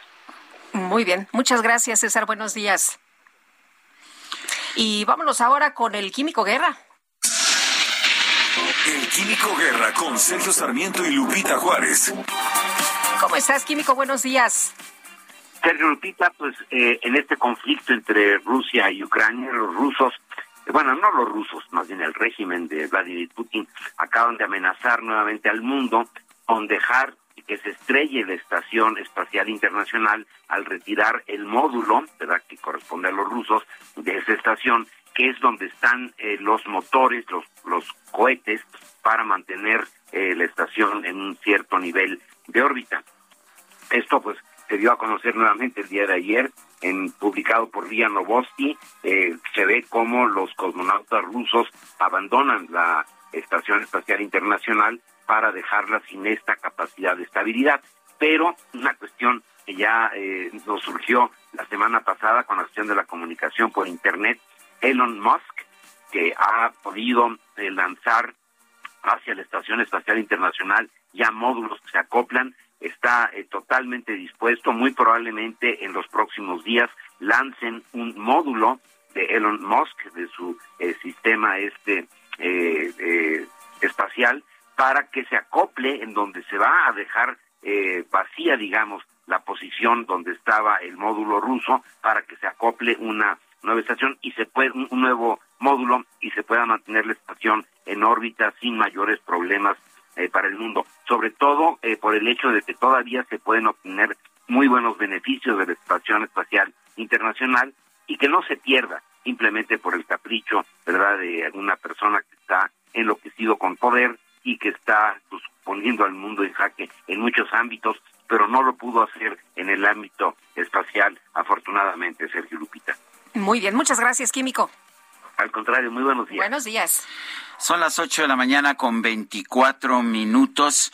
Nuestro número para WhatsApp, para que nos envíe mensajes de WhatsApp, es el 55 20 10 96 47. Regresamos en un momento más.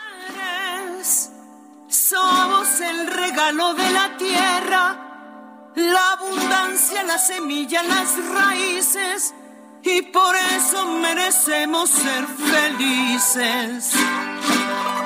Ya no se puede con la discriminación, ya no Sergio Sarmiento y Lupita Juárez quieren conocer tu opinión, tus comentarios o simplemente envía un saludo para ser más cálida esta mañana. Envía tus mensajes al WhatsApp 5520 109647. Ryan Reynolds here from Mint Mobile. With the price of just about everything going up during inflation, we thought we'd bring our prices down. So to help us, we brought in a reverse auctioneer, which is apparently a thing. Mint Mobile unlimited premium wireless. Ready to get 30, 30, bit to get 30, bit to get 20, 20, 20, bit to get 20, 20, bit to get 15, 15, 15, 15 just 15 bucks a month. So, Give it a try at mintmobile.com slash switch. $45 upfront for three months plus taxes and fees. Promo rate for new customers for limited time. Unlimited more than 40 gigabytes per month. Slows. Full terms at mintmobile.com.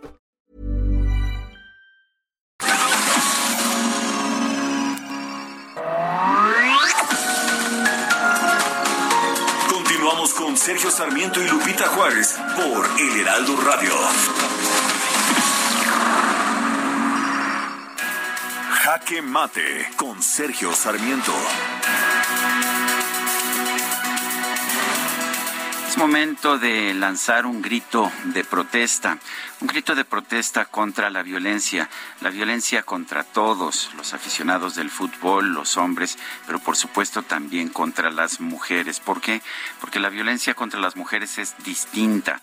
A los hombres se les ataca por ser personas, a las mujeres se les ataca por ser mujeres en un tipo de violencia que tiene usualmente connotaciones de carácter sexual. Por eso la rabia de tantas mujeres, estas mujeres que son acosadas constantemente en las calles ante la impunidad que vemos en esta violencia y en todas las demás violencias.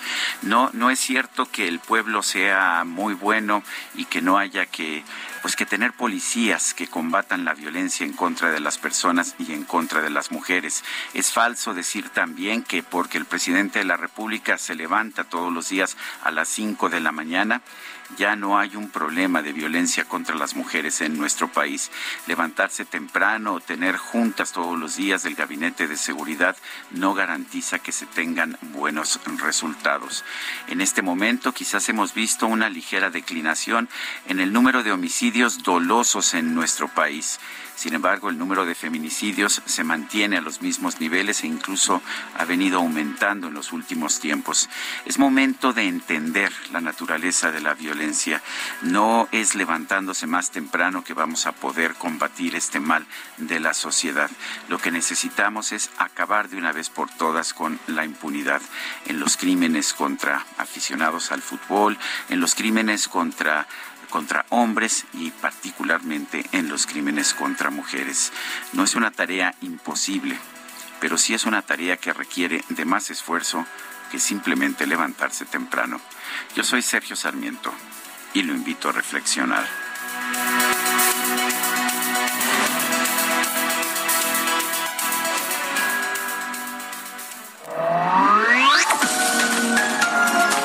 Sergio Sarmiento tu opinión es importante. Escríbele a Twitter en arroba Sergio Sarmiento.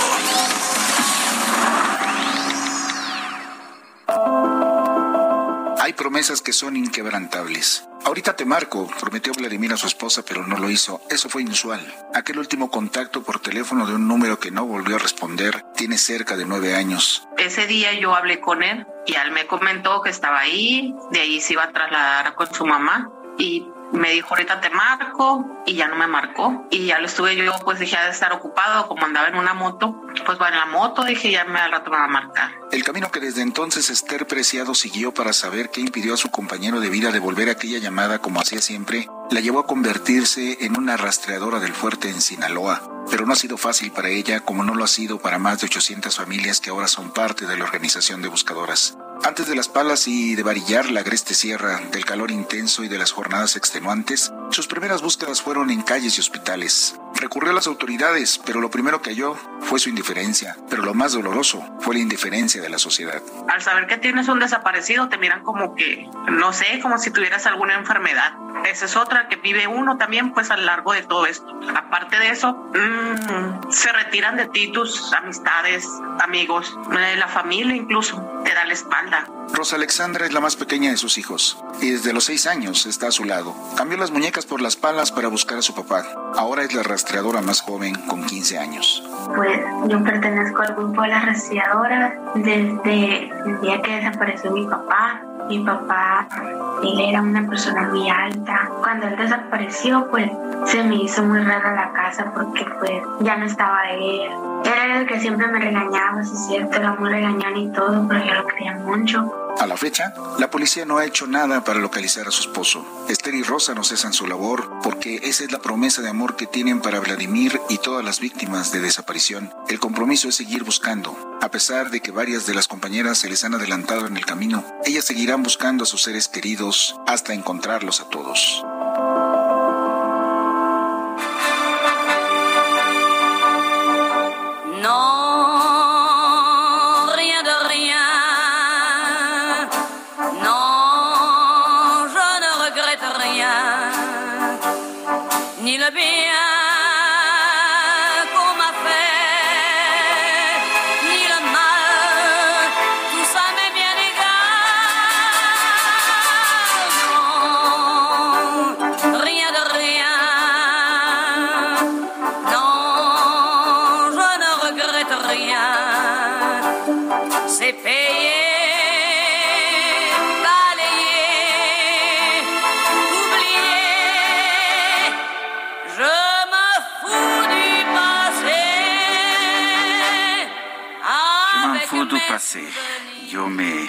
Yo me río del pasado. Esta canción de Edith Piaf, muy especial, ¿no? Je ne regrette rien.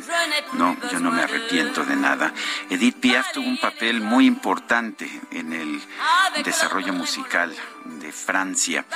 Eh, vale la pena señalar que fue una mujer que, que marcó la música en parte por su propia vida, una vida pues muy llena de, de contrariedades, de adversidades que logró remontar para convertirse en una de las grandes intérpretes de la canción francesa. Edith Piaf, hoy la recordamos en este Día Internacional de la Mujer.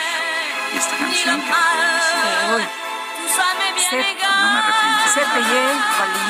Oublié. ¿Eh? ¿Qué tal? Está pagado, pagado barrido, barrido y olvidado. y olvidado. Sé que no hay que arrepentirse. No, no, no, esta mujer poderosa que es la que, la que se requiere, mi querido Sergio, como muchas de estas mujeres. Ya escuchábamos a nuestro compañero Toño hablando de estas mujeres fuertes y poderosas en México. Oye, y mm, le quiero agradecer a Amazon que me envió una camiseta de un artista de Sofía Castellanos con un hashtag que dice rompiendo prejuicios. Y nos eh, dice eh, eh, Amazon que la red de empleados Women Amazon se suma al Día Internacional de la Mujer 2022 que invita a todas las personas a desarrollar una mayor comprensión sobre los prejuicios de género, ser más conscientes de su existencia y también cómo romperlos. Y da un dato también interesante. En Amazon México el número de mujeres trabajando en puestos de liderazgo en operaciones creció más del 20% el año pasado, en 2021. Pues interesantes estos datos y muchas gracias por hacernos parte pues de, de este romper los prejuicios. Y tenemos mensajes. Dice, dice una persona, buen día, muchos como yo teníamos la esperanza de que con AMLO venía el cambio, por fin, era la esperanza, pero al tiempo que va es una gran decepción, está peor, eh, está peor que Fox, que dijo que en poquito tiempo resolvía el conflicto de Chiapas. ¿En qué? En 14, 15, 15 minutos, ¿te dijo. acuerdas? Sí, y nunca lo hizo. Obrador dijo que iba a resolver lo de los 43 normalistas y ya va a la mitad de su sexenio y nada más pura palabrería. Y en lo mismo de crear comisiones y demás y puro rollo sobre feminicidios de igual manera, pura habladuría y nada que resuelve. Y cuidado esas quejas o denuncias vengan de otros partidos porque ya se siente ofendido y en su pensamiento cerrado y en su pensamiento cerrado y extremista. Marco Aurelio es quien nos manda este mensaje. Y otra persona eh, nos dice muy valientemente, nos escribe su nombre y dice, me llamo Lilia Ramírez, Fue fui víctima del delito, denuncié y sigo siendo revictimizada por el sistema. Aún así, sigo siendo... eh, dice, sigo con el proceso, los delincuentes y violentadores de mujeres deben de pagar, es lo que nos dice, es lo que nos dice esta persona. Y otra persona nos dice, buenos días a los mejores comunicadores de la radio. El cobarde de Palacio Nacional le tiene miedo a las mujeres y denosta el movimiento y permite las asesinen, las violan, las violen, las desaparezcan, las vulneren. Y como todo lo del país, no le interesa resolver ni nada. Yo soy Mario Domínguez. Bueno, son algunos de los mensajes que estamos recibiendo esta llamada. Marcelo Ebrard, secretario de Relaciones Exteriores, informó que seis mexicanos llegaron a Siret, en Rumania o Rumanía, provenientes de Kiev, Ucrania, y pronto estarán en nuestro país. Guillermo Ordorica es embajador de México allá en Rumanía. Lo tenemos en la línea telefónica. Señor embajador, buenos días. Cuéntenos de estos seis mexicanos, quiénes son y cuál ha sido, pues, cuál ha- cuáles han sido las circunstancias en que finalmente han podido llegar allá Rumanía. Eh, muchas gracias, Sergio. Buenos días, México. Buenas tardes, ya tardías en Rumanía. Efectivamente, señor Sarmiento, hemos tenido unas jornadas intensas. El día de ayer eh, arribaron eh, en diferentes momentos un grupo de seis conacionales eh, que venían de Kiev luego de una verdadera hazaña para poder salir en un territorio que, pues, como ustedes saben, vive una emergencia, una crisis debido a la al conflicto que existe en ese país, eh, gracias a la buena coordinación que existe de la Embajada de México en Ucrania con sus nacionales mexicanos en Ucrania y también con nosotros y la Cancillería mexicana, pues logramos acompañarlos de alguna manera eh, durante todo su trayecto eh, en el que, insisto, no fue fácil porque hay retenes, eh, hay toque de, de, de, queda entre las 10 de la noche y las 8 de la mañana, entonces pues tienen que detenerse. Finalmente fue una epopeya y tenemos estas personas ya desde ayer, más bien desde hoy en la madrugada con nosotros. Llegaron a Siret en la frontera con Ucrania a las 2 de la mañana, una 40 más o menos. A esa hora la Embajada de México en Rumanía pues les facilitó un autobús eh, en un esfuerzo de logística bien coordinado con las autoridades de México, por supuesto, y de la Cancillería mexicana. Y bueno, ya llegaron ellos a Bucarest, donde en este momento están bien guarecidos y sobre todo ofreciéndoseles la seguridad eh, de, que, brinda el gobierno de México a través de sus políticas de protección a mexicanos en el exterior, tanto a ellos como a sus intereses, donde quiera que se encuentren los mexicanos, eh, señor Sarmiento. Quiero señalar que este esfuerzo es consecuencia, sí, de la política exterior, pero también de una muy clara instrucción del presidente de la República y del canciller Marcelo Ebrard en el sentido de atender con prioridad a nuestros connacionales que están en un país en guerra y del que han sido evacuados de manera voluntaria. Eh, señor embajador, eh, quisiera preguntarle sobre el acompañamiento este que usted nos platica. ¿Usted los recibe y luego qué ocurre con las personas? Estoy viendo una fotografía que acaba de postear el canciller Marcelo Ebrard, donde pues lo veo a usted con eh, Guillermo Rosas y con su esposa en Sidet y otra pareja que acaba de llegar también y que usted los, los ha recibido. ¿Qué ¿Qué le dicen estas personas? ¿Qué, qué, le, qué le platican? ¿Qué le comparten? ¿Y cómo es el recibimiento? ¿Usted los, los recibe y luego qué ocurre?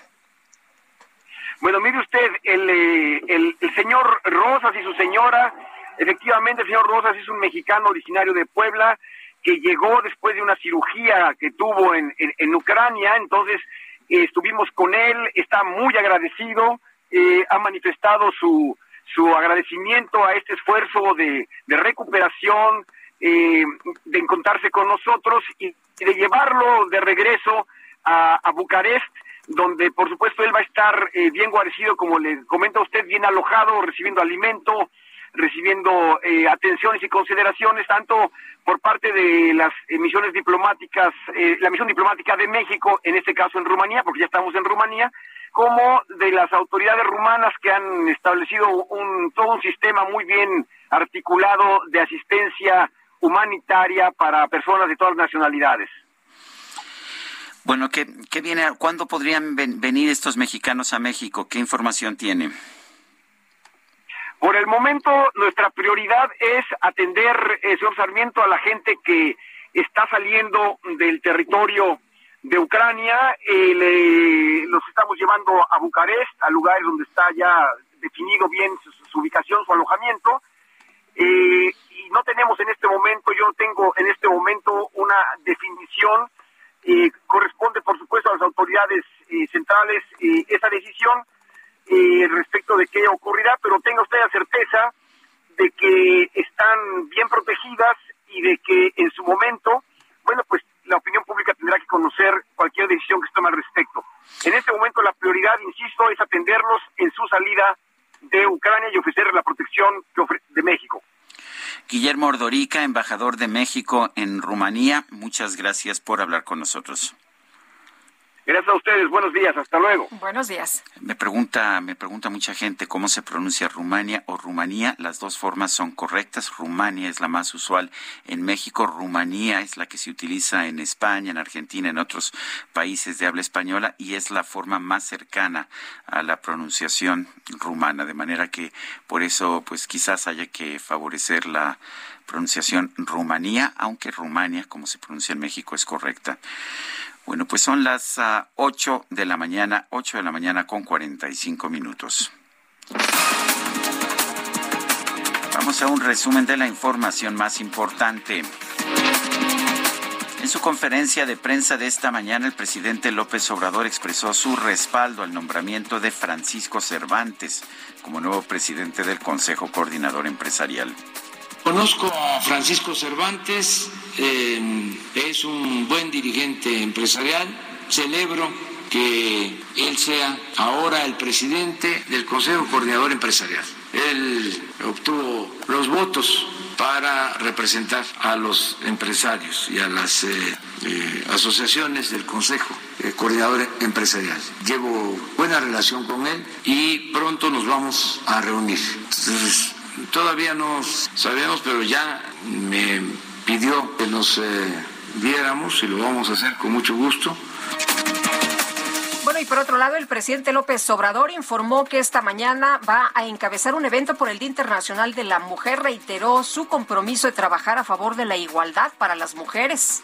Informarles que vamos hoy a tener un evento por el Día de las Mujeres a las 10 de la mañana, que estamos a favor de la igualdad de las mujeres en todos los planos y que estamos luchando para que se haga realidad esa igualdad también en todos los terrenos y sobre todo la igualdad económica, la igualdad social. No queremos ni hombres ni mujeres en la pobreza. La alcaldesa de Álvaro Obregón, Lía Limón, anunció que su demarcación puso en marcha un proceso para retomar el programa de estancias infantiles cancelado en 2018 por el gobierno federal. Funcionarios de los Estados Unidos y Venezuela realizaron un encuentro para abordar la posibilidad de aliviar las sanciones económicas aplicadas a este país sudamericano.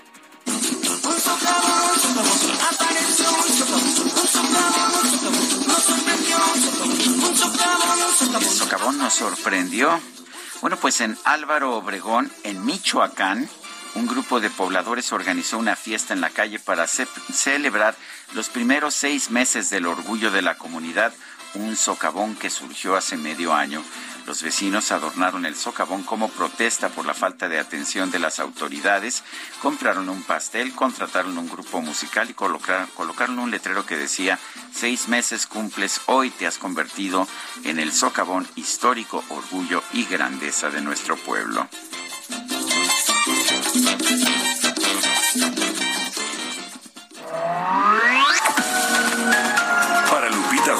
Tu opinión es importante. Escríbele a Twitter en arroba Lupita Juárez H.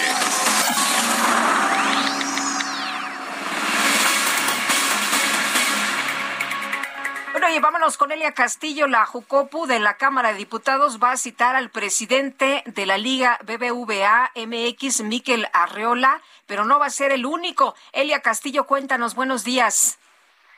Muy buenos días, Sergio Lupita, la saludo con gusto. Así es, la Junta de Coordinación Política de la Cámara de Diputados pues, eh, acordó citar al presidente de la Liga eh, MX, Miquel Arreola, así como al presidente de la Federación Mexicana de Fútbol, John de Luisa, también a los directivos y dueños del Atlas y del Querétaro para que expliquen los hechos de violencia durante el partido del pasado sábado en el estadio La Corregidora en Querétaro. Esto fue como parte de un acuerdo que aprobó el día de ayer este órgano de gobierno para eh, coadyuvar a esclarecer lo ocurrido este, este fin de semana en, eh, justamente en Querétaro. Te comento que el presidente de la Junta de Coordinación Política, eh, Rubén Moreira, adelantó que este encuentro se prevé para la próxima semana y eh, señaló que al menos Miquel y de Luisa pues eh, esperan que puedan asistir justamente a esta mesa de trabajo con los diputados.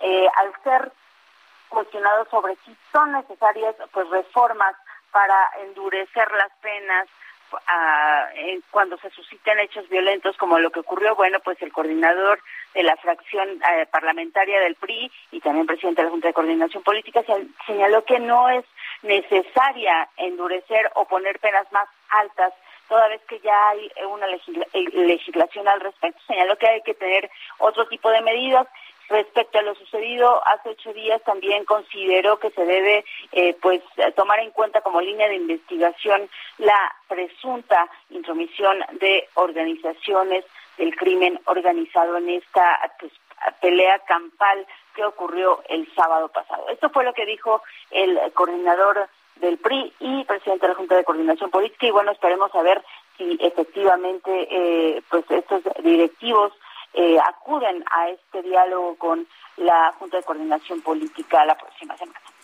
Muy bien, muchas gracias. Muy buenos días, Celia. Muy buenos días, Después de los hechos violentos del estadio La Corregidora de Querétaro, en Coahuila se va a reforzar la seguridad con operativos especiales en los estadios y en los eventos deportivos en general. Alejandro Montenegro, adelante con tu información. ¿Qué tal? Muy buenos días, Sergio Lupita. Les saludo con gusto desde Coahuila. Y bueno, pues ayer el gobernador eh, de Coahuila, Miguel Riquelme, pues anunció que eh, a raíz de estos eventos eh, violentos que se vivieron en Querétaro, bueno, pues en Coahuila, en las diferentes ligas profesionales que se tienen, bueno, pues se van a reforzar la seguridad con operativos especiales en estos estadios. Informó que en el caso de La Laguna, donde juega el Club Santos en la Liga MX, se cuenta con 800 elementos de seguridad para el desarrollo de estos encuentros deportivos de fútbol que se tiene un protocolo muy bien establecido y que también el comportamiento de la afición eh, del equipo Santos como visitante ha sido el adecuado durante eh, el tiempo que han estado en, en la liga profesional. Dijo que no se van a relajar los protocolos y las acciones de seguridad. Y bueno, pues también envió un mensaje de solidaridad para sus eh, homólogos de Querétaro y Jalisco, Mauricio Curí y Enrique Alfaro, por los lamentables hechos que ocurrieron en el Estadio Corregidora. También durante la quinta sesión del Subcomité Técnico Regional de La Laguna, COVID, bueno, pues se aprobó la realización con público del partido Santos Tijuana, programado por ahora para este domingo 13 de marzo, si es que no se determina otra cosa por parte de los directivos de la Liga MX. Cabe señalar que además del Santos en fútbol, Coahuila también tiene tres equipos profesionales de béisbol en los municipios de Torreón, Saltillo y Monclova. Esta es la información desde Coahuila. Bueno, pues Alejandro Montenegro, muchas gracias por este reporte. Muy buenos días.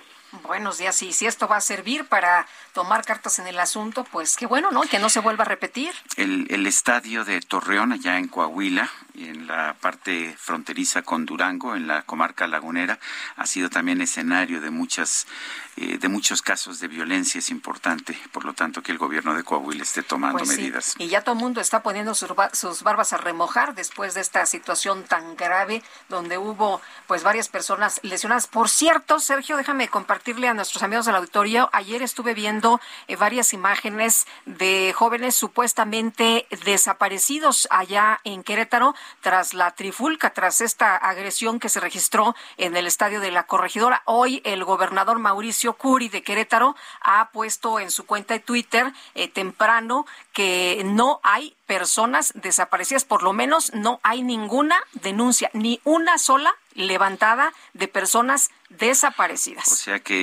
Eh, si existen estas personas, no tienen, todos los desaparecidos no tienen familiares ni nadie que se haya preocupado por su desaparición. Y lo que dice el, el gobernador, al igual que los señalamientos de personas que habían fallecido supuestamente en esta situación, eh, dijo el gobernador, a ver, yo tengo un número telefónico y este número telefónico lo pongo, es mío, es el personal, lo pongo a disposición de la ciudadanía por si alguien quiere darme información de manera directa, aquí yo mismo lo recibo. Y rápidamente una condena de 31 años y tres meses de cárcel se les dictó a las personas responsables de asesinar al periodista digital José Guadalupe Castillo Alemán en hechos ocurridos el pasado 11 de junio del 2020 en Ciudad Obregón, Sonora. Rodolfo N. y Desiderio Alejandro N. fueron encontrados culpables por homicidio calificado con alevosía y ventaja, por lo cual pasarán más de 32 años en la cárcel y deberán pagar 72 mil pesos de multas y también esto para la reparación del daño moral. 8 con 54 minutos, vamos a una pausa y regresamos.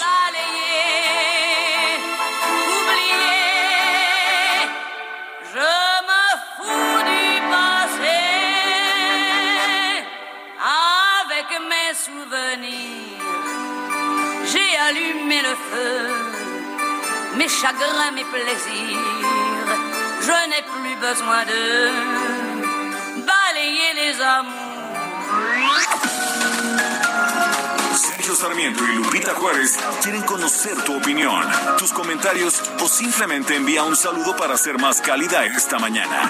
Envía tus mensajes al WhatsApp 5520 109647.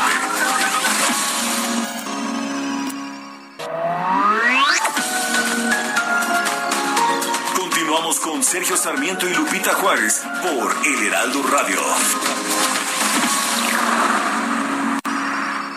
Hola. Amigos del Heraldo Radio. ¿Estabas esperando al momento perfecto para comprar tu vuelo? Pues déjame decirte que ese momento ya está aquí. Así es. Elige el destino de tus próximas vacaciones y aprovecha la venta azul de Aeroméxico con Citibanamex. Tienes del 7 al 16 de marzo de 2022 para pagar con tu tarjeta de crédito Citibanamex y obtener una mensualidad de reembolso en compras a 12 meses sin intereses. Consulta condiciones en citibanamex.com diagonal promociones. CAT 71.6% sin IVA. Cálculo 25 de noviembre de 2021. Vigencia al 25 de mayo de 2022. Buenos días, regresamos con ustedes, Sergio Sarmiento y Lupita Juárez.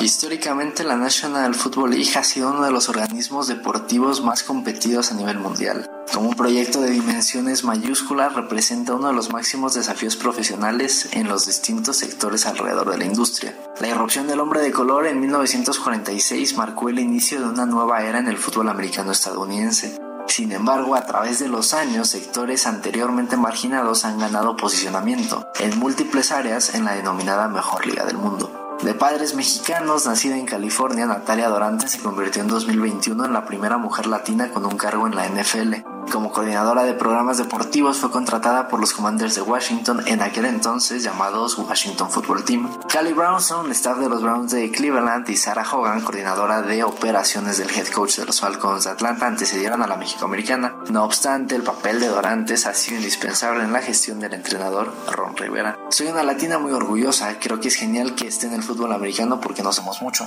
Reconoció en su presentación con el equipo, permanentemente agradecida, inició su experiencia en la liga después de un intenso recorrido en el deporte norteamericano. Rivera, de padre puertorriqueño y madre mexicoamericana, trascendió en la NFL con los Panthers de Carolina en el Super Bowl 50. A partir de problemas de salud en años recientes, el nacido en 1962 delegó ciertas responsabilidades en la coordinadora de los Commanders. No es una improvisada, su trayectoria la catapultó hacia la élite del juego. Fue pasante de redes sociales de los Cardinals de Arizona durante dos años. Además, previamente fue pasante en el departamento de redes sociales del equipo colegial de Arizona State.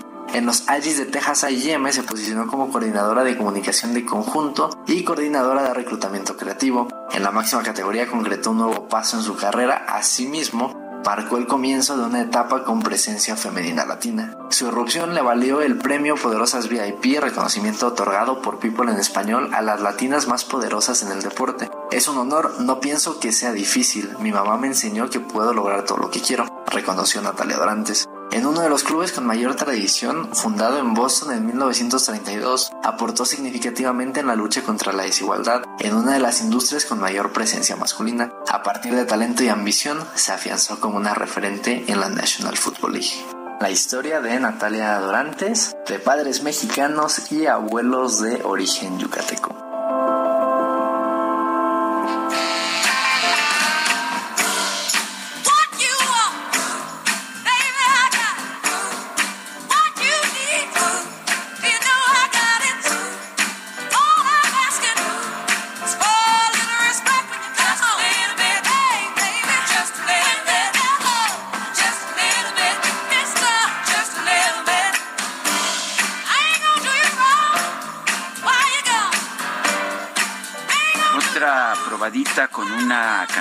Muy importante para pues el movimiento, yo no diría ni siquiera feminista, el movimiento de las mujeres que buscan un poco de respeto, como canta Aretha Franklin.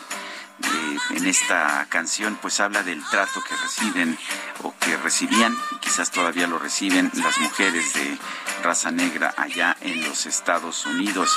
I'm about to give you all my money. Estoy a punto de darte todo mi dinero y todo lo que estoy pidiendo que me devuelvas, honey, es que me des mis utilidades, que me des respeto. Arita Franklin, esto que se llama respeto, respect. Tenemos mensajes de nuestro público. Bueno, nos dice una persona en el auditorio eh, un cordial saludo a ustedes. Eh, ¿Podrían por favor enviarle un saludo a mi papá? Él se encuentra trabajando ahorita, monitoreando siempre su interesante programa. Mi nombre es Bere González. Eh, gracias. Pues un saludo al papá de Bere González, que no sabemos cómo se llama porque no nos lo pusiste, Bere, hombre, pero pues le mandamos un abrazo. Bueno, yo quiero, yo quiero aprovechar también para mandar una muy cariñosa felicitación por su cumpleaños a mi sobrina, a mi sobrina Violeta Sarmiento, dramaturga, actriz de teatro, una mujer muy intensa, muy querida, muy respetada, muy querida por mí, por toda la familia Violeta en este 8 de marzo en que cumples años. Te mandamos lo mejor y sobre todo mi enorme admiración. oye, un fuerte abrazo. Le he visto en algunas obras de teatro. Me encanta, me encanta su trabajo. Eh, nos dice una persona en el auditorio, hola, buenos días. Los escucho desde que estaban en la otra estación. Los felicito y admiro por su profesionalismo y constancia. Hay mucho que decir de este día, pero quiero puntualizar si fuera posible con respecto al tema de los seguros para la mujer. No es posible que una persona de 60 años o más eh, no pueda pagar un seguro de gastos médicos mayores y por otra parte el tema del embarazo eh, eh, y sus relacionados lo hace sumamente costoso, más sobre, sobre tasa por la edad. Ay, sí es cierto, ¿verdad? Pues ya también este es un tema. Si se trata de igualdad, ¿qué se puede hacer al respecto? Lindo día y que todos entremos en razón y luchemos por la paz, no a la violencia, es lo que nos dice Carmen Galindo. Y Claudia Álvarez Cuesta dice, eh, felicidades por su programa, abrazo a todas las mujeres, un verdadero placer escuchar a Edith Piaf sin duda, Edith Piaf, cómo nos mueve, ¿verdad? Hemos escuchado mujeres muy importantes con interpretaciones musicales de formas muy diversas. Y esta mujer es tan intensa que se te mete la música hasta el corazón. Edith Piaf es una de mis cantantes favoritas, debo decirlo, y vale la pena conocer la vida de Edith Piaf. Ya platicaremos mucho más sobre ella cuando nos toque escuchar su producción musical. Son las nueve de la mañana con siete minutos. El gobernador de Jalisco, Enrique Alfaro, señaló que no hay reportes de aficionados del Atlas desaparecidos. Mayeli Mariscal, adelante. Hola, ¿qué tal? Sergio Lupita, todo el auditorio, muy buenos días. Pues hasta ahora, dice el gobernador de Jalisco, Enrique Alfaro, no se han reportado eh, solicitudes de información para eh, conocer la localización de algún aficionado, es decir, no hay desaparecidos. Esto pese a que en redes sociales se manifestó eh, lo contrario y es que también desde Jalisco se habilitaron números de contacto para que los familiares pudieran eh, preguntar sobre todo el estado de salud y hasta estos momentos, de acuerdo con la Subsecretaría de Asuntos del Interior, se han recibido hasta ahora cinco llamadas para solicitar información, pero ninguna buscando a ningún aficionado desaparecido. Y también se recibieron 17 mensajes vía WhatsApp solamente para solicitar información de los lesionados. Además, comentarles que el día de ayer se realizó un traslado aéreo desde Querétaro hasta el Hospital Civil de Guadalajara, en donde estarán recibiendo dos aficionados, eh, pues la atención médica ya eh, cercana a sus familiares. Para el día de hoy también está programado que se trasladen otros dos aficionados, uno vía aérea y otro vía terrestre, y otro más, un tercero, debido a sus condiciones médicas no es posible aún que se lleve a cabo el traslado.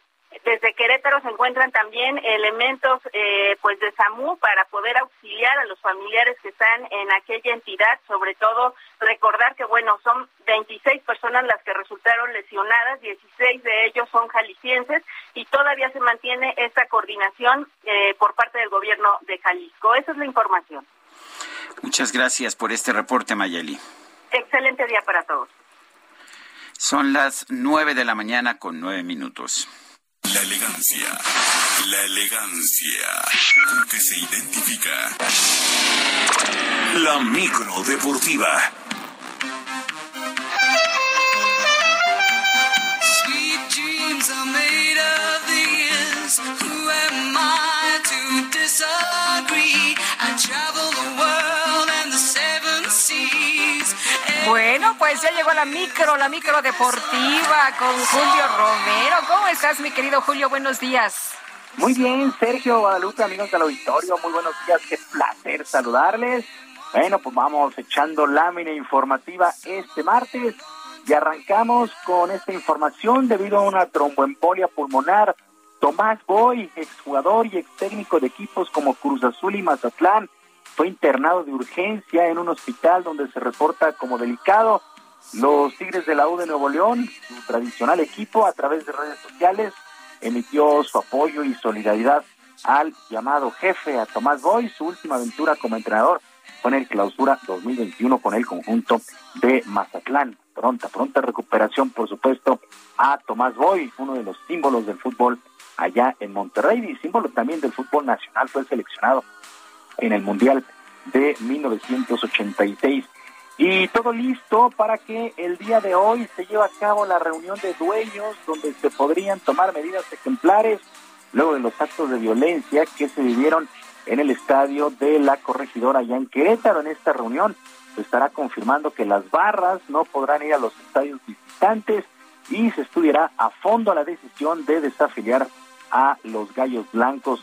Por cierto, se dio a conocer por parte de la Fiscalía de Querétaro hace unos minutos que han sido detenidas 10 personas que presuntamente estarían implicadas en estos actos de violencia. Por lo pronto, jugadores de los rojinegros del Atlas, equipo que estuvo involucrado en este, en este tema, pues se manifestaron por la paz y la tranquilidad en los distintos estadios. El mediocampista Aldo Rocha y el técnico Diego Coca hablaron en un video publicado en las redes sociales del conjunto rojinegro.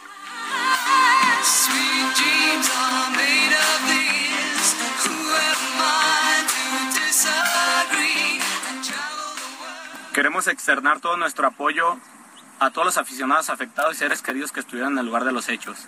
Se le está dando seguimiento cercano a todas las, a todas las situaciones. Es que crecimos y creemos en los valores del deporte.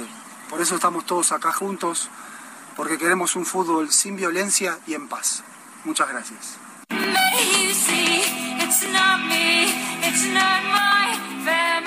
Pues ahí están las palabras de Aldo Rocha y el técnico Diego Coca y pues por supuesto nos sumamos prácticamente todos. Bueno, también la posible desafiliación de los gallos blancos pues tiene muy tensos a los jugadores que con toda la pena se presentaron a entrenar. El técnico Hernán Cristante se mostró devastado por lo sucedido y por desconocer el futuro del club. Además aseguró que han recibido cualquier cantidad de amenazas. Escuchamos a Hernán Cristante, técnico del Querétaro.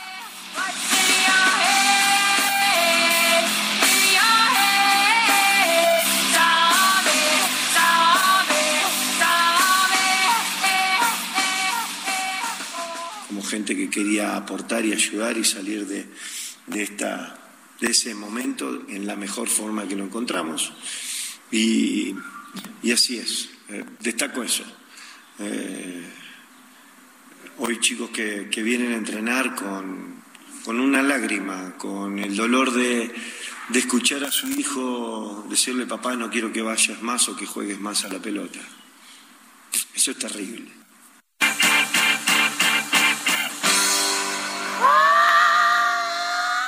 Y uno de los principales seguidores del Atlas, el entrenador del Fúgil, Saúl El Canelo Álvarez, Eddie Reynoso, realizó un donativo económico para apoyar a las familias de los aficionados lesionados en la trifulca del pasado sábado. A través de sus redes, Eddie Reynoso informó que se puso en contacto con un grupo de personas que han estado muy de cerca de los lesionados para hacerles llegar su ayuda y se espera que en los próximos días haga otro más. Eddie Reynoso ha manifestado en muchas ocasiones ser gran seguidor de los zorros y estuvo muy cerca en el campeonato que obtuvo el club el pasado torneo. Bueno, en otras cosas, el día de hoy se reanuda la actividad de la Champions League con los partidos de vuelta de los octavos de final. Con el marcador empatado a uno, el Bayern, el Bayern Munich estará enfrentando al Salzburgo con una ventaja más cómoda. El Liverpool estará recibiendo al Inter el conjunto inglés tiene ventaja de 2 por 0 justamente en el marcador global. En otras cosas, la oficina del fútbol americano de la NFL anunció de manera oficial la suspensión por toda la temporada del 2022 del receptor estelar de los halcones de Atlanta, Calvin Ridley, luego de comprobarse actos de apuestas, situación que rompe con los protocolos de la liga. El propio comisionado Roger Goodell informó esta decisión luego de una investigación que arrojó que Ridley apostó en noviembre del, del 2021 mientras estaba alejado de los emparrillados cuidando su salud mental. El receptor solamente disputó las primeras cinco semanas de la pasada campaña antes de retirarse asegurando desestabilidad emocional. Así es que pues delicado, delicado este caso de este eh, Ridley, este receptor, por hacer apuestas. Pues vaya, vaya situación después de esta, de esta investigación que hizo la NFL.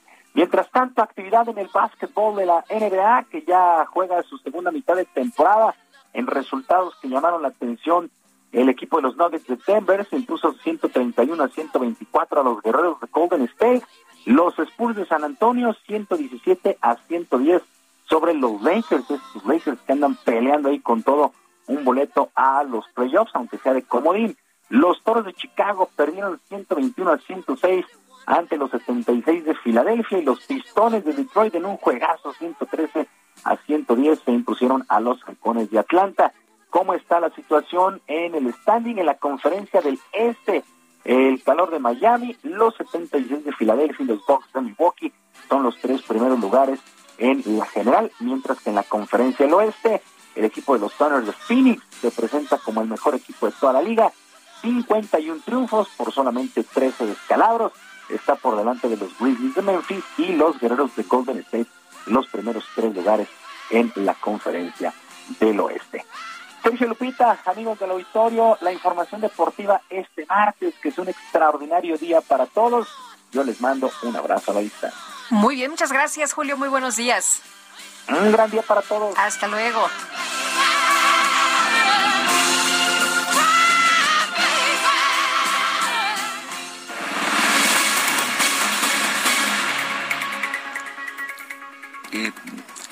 Sabemos hoy que la seguridad en el estadio La Corregidora de Querétaro estaba a cargo de una empresa de seguridad privada. Y bueno, muchos dedos están apuntando a esta empresa como responsable de no haber hecho nada por contener la violencia. Vamos a conversar con Raúl Sapien Santo. Él es presidente del Consejo Nacional de Seguridad Privada. Don Raúl Sapien, gracias por tomar nuestra llamada. Cuéntenos qué tipo de de responsabilidades tiene una empresa de seguridad privada cuando se hace cargo de la seguridad de un estadio? ¿Qué puede hacer? ¿Qué no puede hacer? Eh, y, y, qué protocolos utiliza para enfrentar actos de violencia, de barbarie como los que vimos este sábado pasado? Excelente día, Sergio, Lupita. Hola, ¿qué tal? Buenos días. Y saludos a todo nuestro auditorio que hoy nos acompaña. Primero, pues definitivamente lamentamos los hechos desde el Consejo Nacional de Seguridad Privada, lamentamos los hechos que sucedieron el pasado sábado.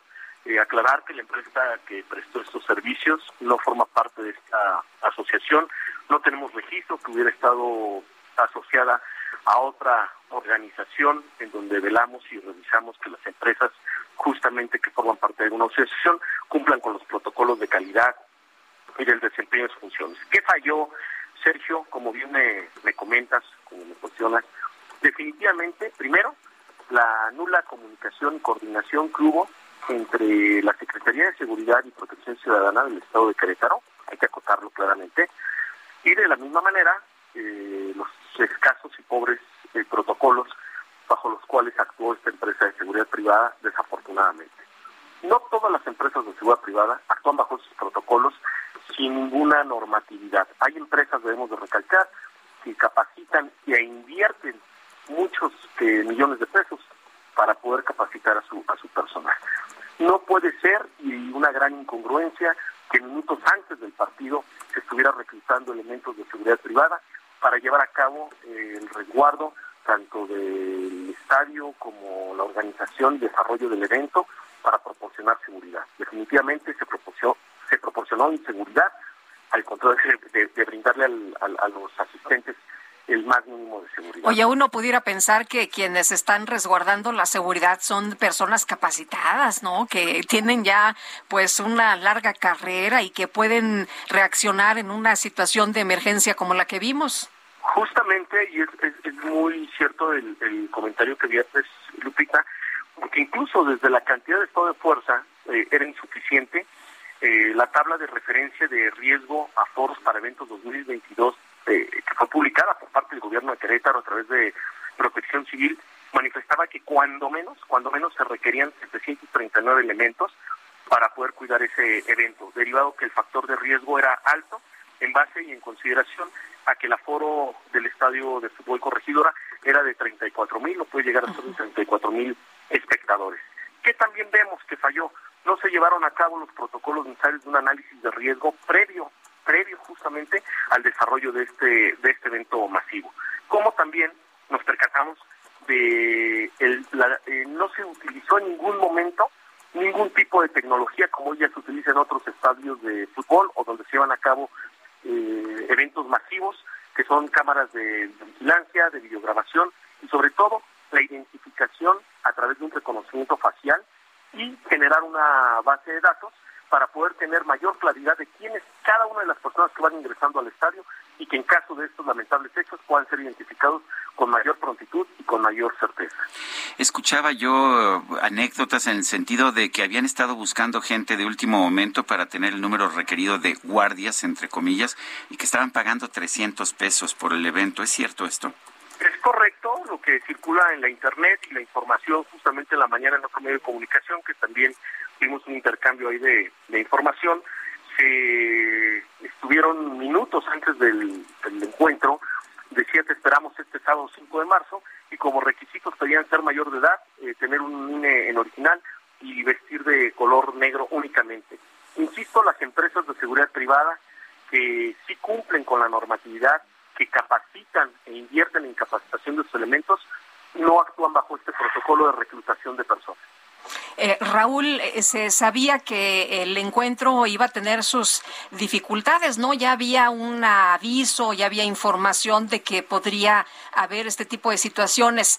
Eh, ¿Qué pasó aparte del, del, tema de seguridad privada? Eh, ¿Fallaron también eh, la, la, seguridad, falló también la seguridad del de municipio y del Estado?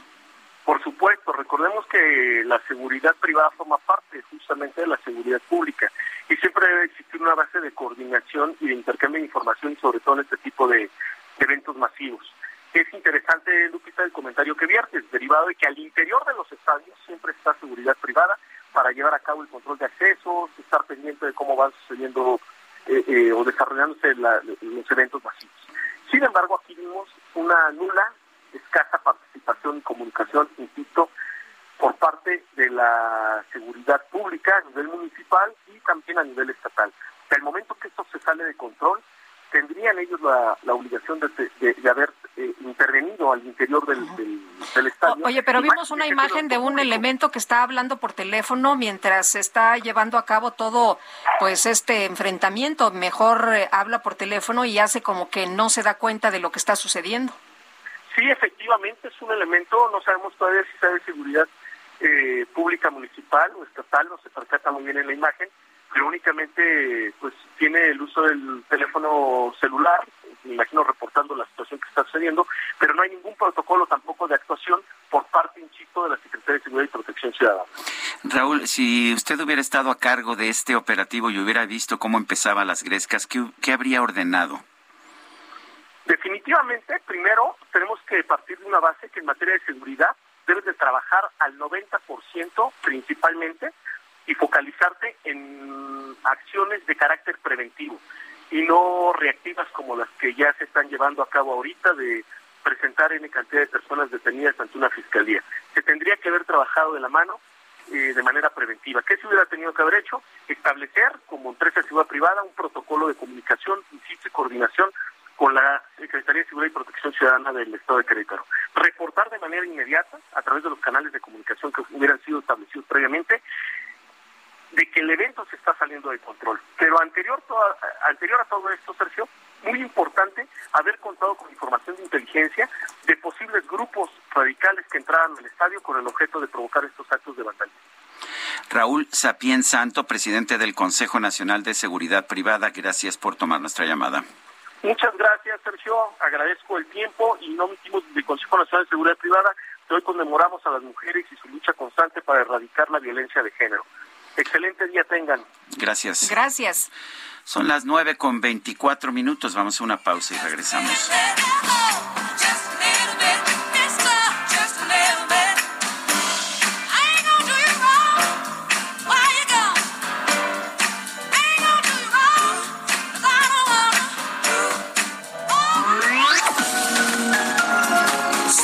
Sarmiento y Lupita Juárez tienen conocer tu opinión, tus comentarios o simplemente envía un saludo para ser más cálida esta mañana.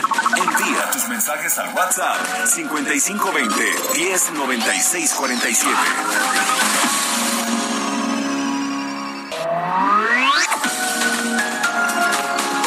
Continuamos con Sergio Sarmiento y Lupita Juárez por El Heraldo Radio. Yo fuera un chico, solo por una vez, yo me vestiría como quiero, con lo que vea primero y me voy. Saldría a buscar chicas por montón. Amigos que son leales siempre van a acompañarme hasta el fin. Cada noche a mentir. Si yo fuera un chico.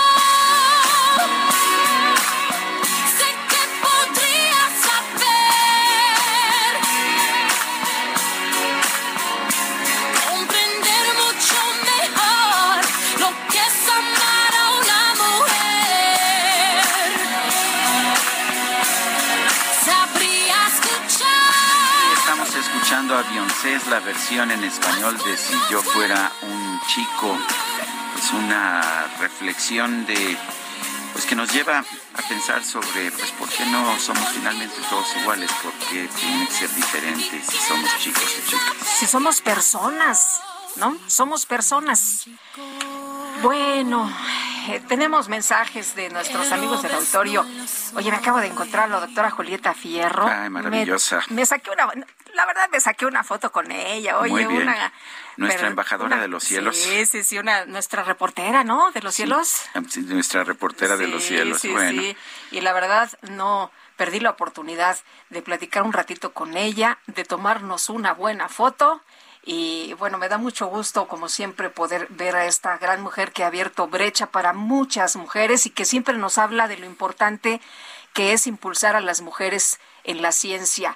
Nos dice Soco, buen día, excelente reflexión de Sergio Sarmiento en Jaque Mate. Sí, no basta con dar conferencias mañaneras, culpar a otros y levantarse temprano. Gracias y muchos saludos. Dice Isa LS, Putin sí que es un asesino mundial, merece una cárcel espacial. Espacial, no sé si espacial o especial, pero dice Pues a lo espacial. mejor sí, ¿no? Es de esos asesinos que no sueltan a la víctima hasta que la matan. Híjole.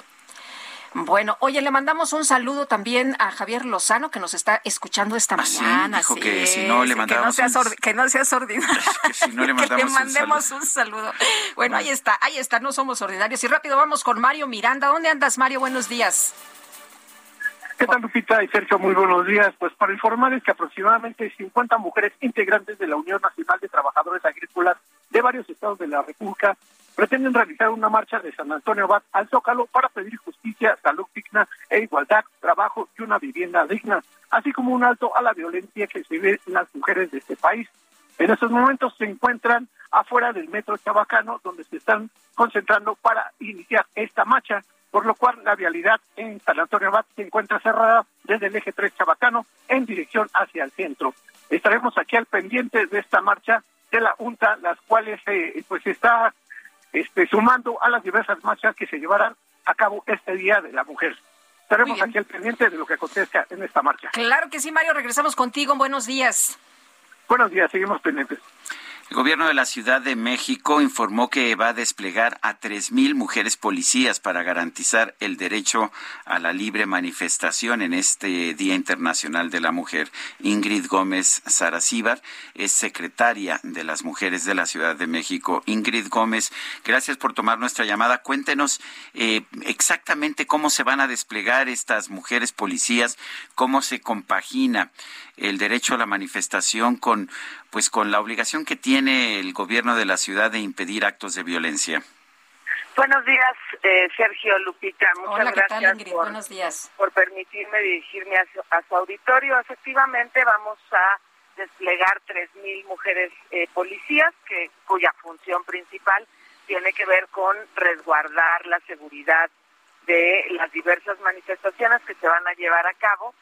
Y bueno, eh, además se prevé tener personal del Escuadrón de Rescate y Urgencias Médicas, eh, con 10 ambulancias, motocicletas, paramédicas y paramédicos que estarán también eh, pues atendiendo atendiendo las emergencias, como lo ha dicho el secretario de gobierno y la jefa de gobierno también. Eh, hemos detectado pues a casi una decena de grupos, estos grupos eh, violentos que se están organizando, pues justo para no para ir a manifestarse, sino para hacer actos de violencia y tendremos a las policías, pero también estaremos desplegadas junto con la Comisión de Derechos Humanos de la Ciudad de México, el Grupo Marabunta, un equipo de alrededor de 200 compañeras eh, que hacemos funciones de diálogo y convivencia. Eh, Ingrid, ¿se espera que sea una marcha violenta como se ha señalado? ¿Ustedes eh, consideran que esto va a ser muy duro, que va a ser una jornada muy cruenta? Nosotras eh, estamos preparándonos, va, va a haber, y lo, lo, hemos estado diciendo, va a haber eh, violencia por estos grupos y por eso es que hemos estado haciendo un llamado a quienes van a manifestarse y que seguramente eh, no, no están con estos grupos, pues que no caigan en provocación. Eh, hemos visto en el pasado cómo, pues sí, sí se registran actos de violencia que resultan finalmente muy difíciles, difíciles de parar y que son de hecho eh, realizados por algunos grupos de mujeres, pequeños estos grupos, pero pues que están participando en la manifestación. ¿Cómo se evita eso? Bueno, las compañeras eh, policías pueden realizar de acuerdo con la Ley Nacional del Uso de la Fuerza y el, los protocolos de actuación policial, eh, pues pueden llevar a cabo encauzamientos, se prevé llevar a cabo encauzamientos.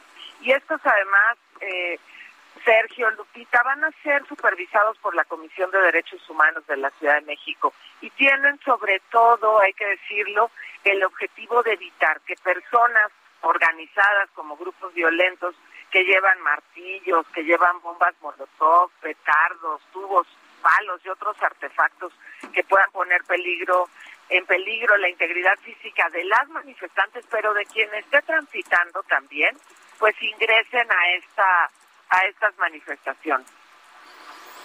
Ingrid Gómez, Ingrid Gómez secretaria de las Mujeres de la Ciudad de México, gracias por hablar con nosotros.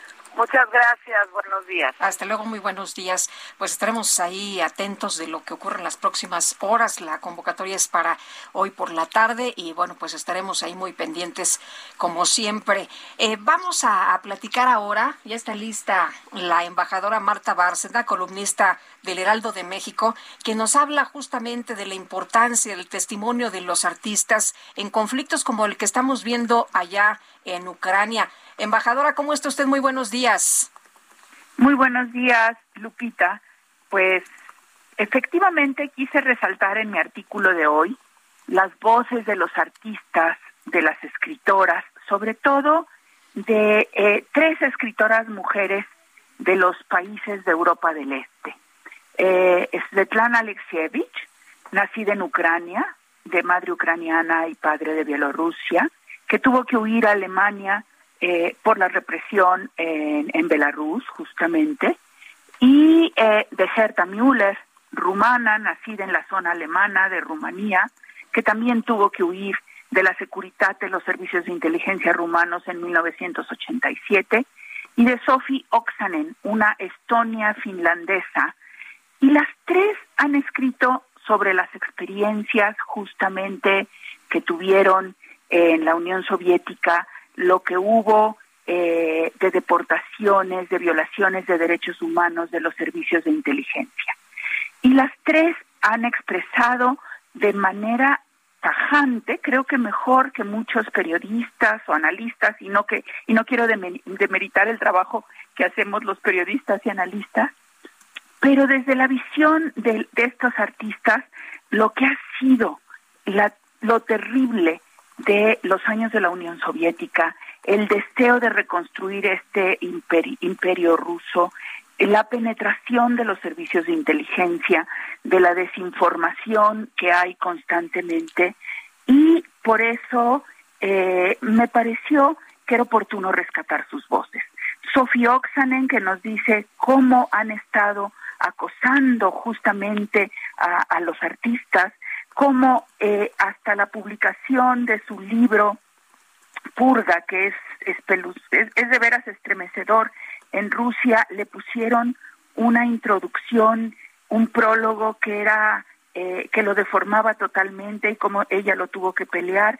Herta Müller, que eh, indica cuál es eh, la tragedia de tener un jefe de Estado que proviene de los servicios de inteligencia, porque siempre ven nada más conspiraciones e interpretan el mundo desde una visión muy especial. Alexievich diciendo es que nadie en Belarus ni en Ucrania creía que iba a haber la guerra porque no hacía ningún sentido y la hubo.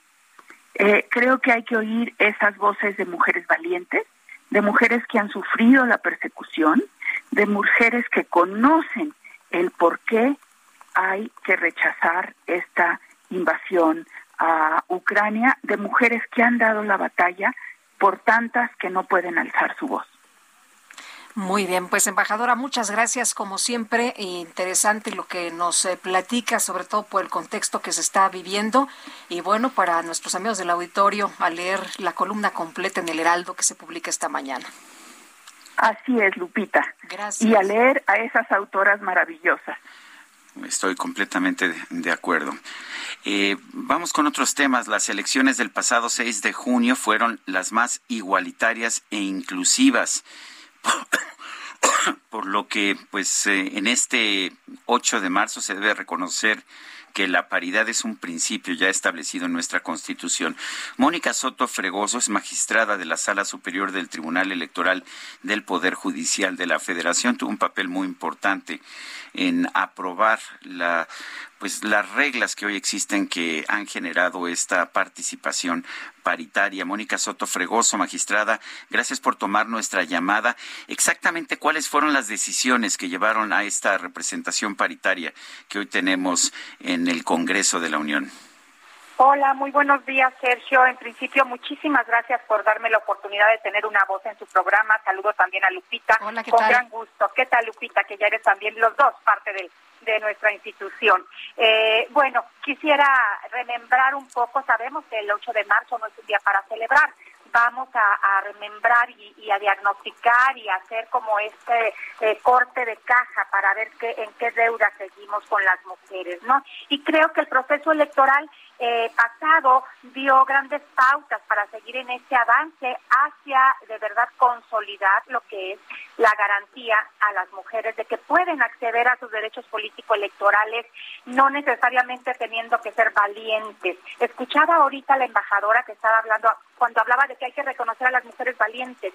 Yo quisiera que llegáramos al punto en donde el mundo, las mujeres no tengan que ser valientes y poner en riesgo su vida para acceder a sus derechos político-electorales o a sus derechos a la salud o a todos los derechos, pero hoy por hoy pues seguimos en esa lucha. Y quisiera decirte, bueno, muchas fueron las pautas, este proceso electoral creo que nos dio grandes pautas y puede haber un antes y un después. Y te pongo tres temas nada más eh, para, para ahorita, eh, si quieren ustedes eh, desglosar. ¿Qué nos dio el proceso electoral pasado? Paridad total, real, en la Cámara de Diputadas y de Diputados Federal y en los congresos estatales un aumento impresionante en este tema. ¿Qué nos dio el proceso electoral? Seis gobernadoras en un solo proceso electoral por una acción afirmativa y porque mujeres valientes pidieron justicia. ¿Y qué nos dio el proceso electoral pasado? Dos nulidades de elección por primera vez por violencia política en nuestro país y en el mundo. No tenemos registro de otra nulidad de elección. ¿Qué, qué, qué, voz o cuál es el mensaje de la justicia electoral para México y para las mujeres?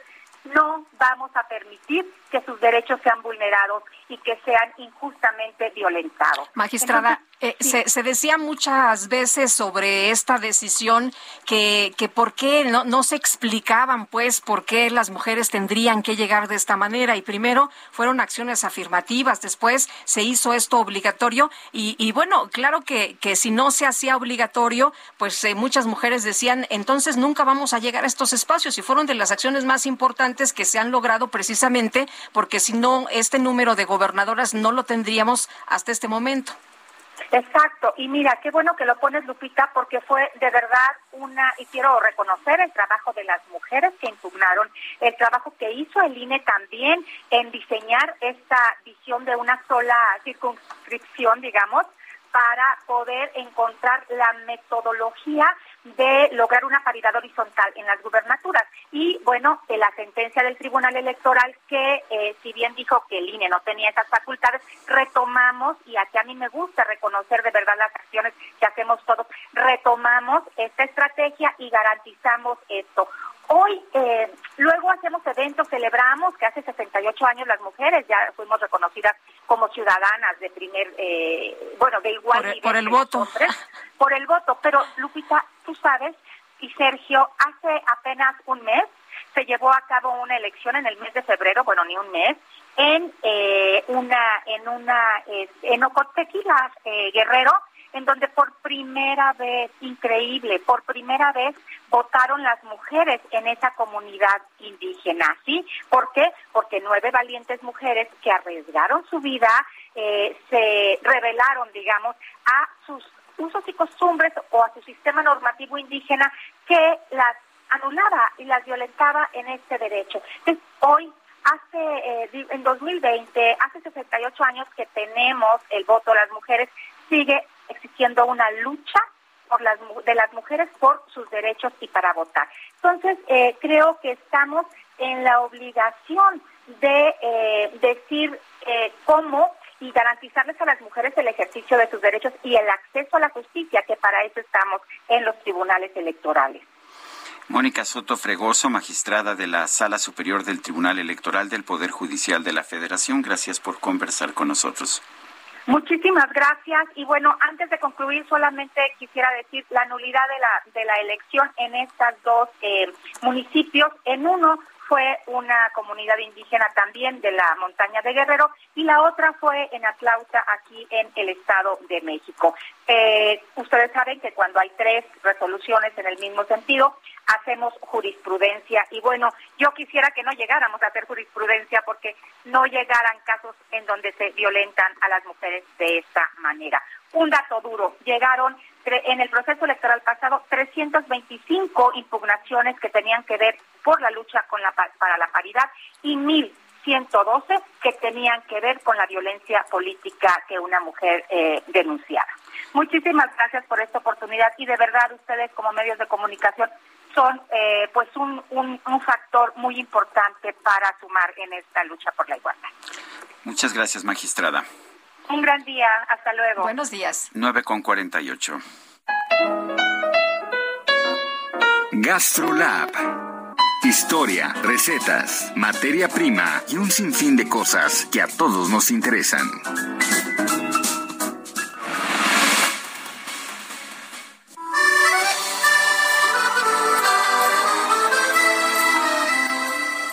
Vámonos con el chef Israel Arechiga. ¿Cómo estás? Qué gusto saludarte esta mañana. Buenos días. Hola, muy buenos días. Qué gusto saludarlos, querida Lupita, querido Sergio y todo el auditorio.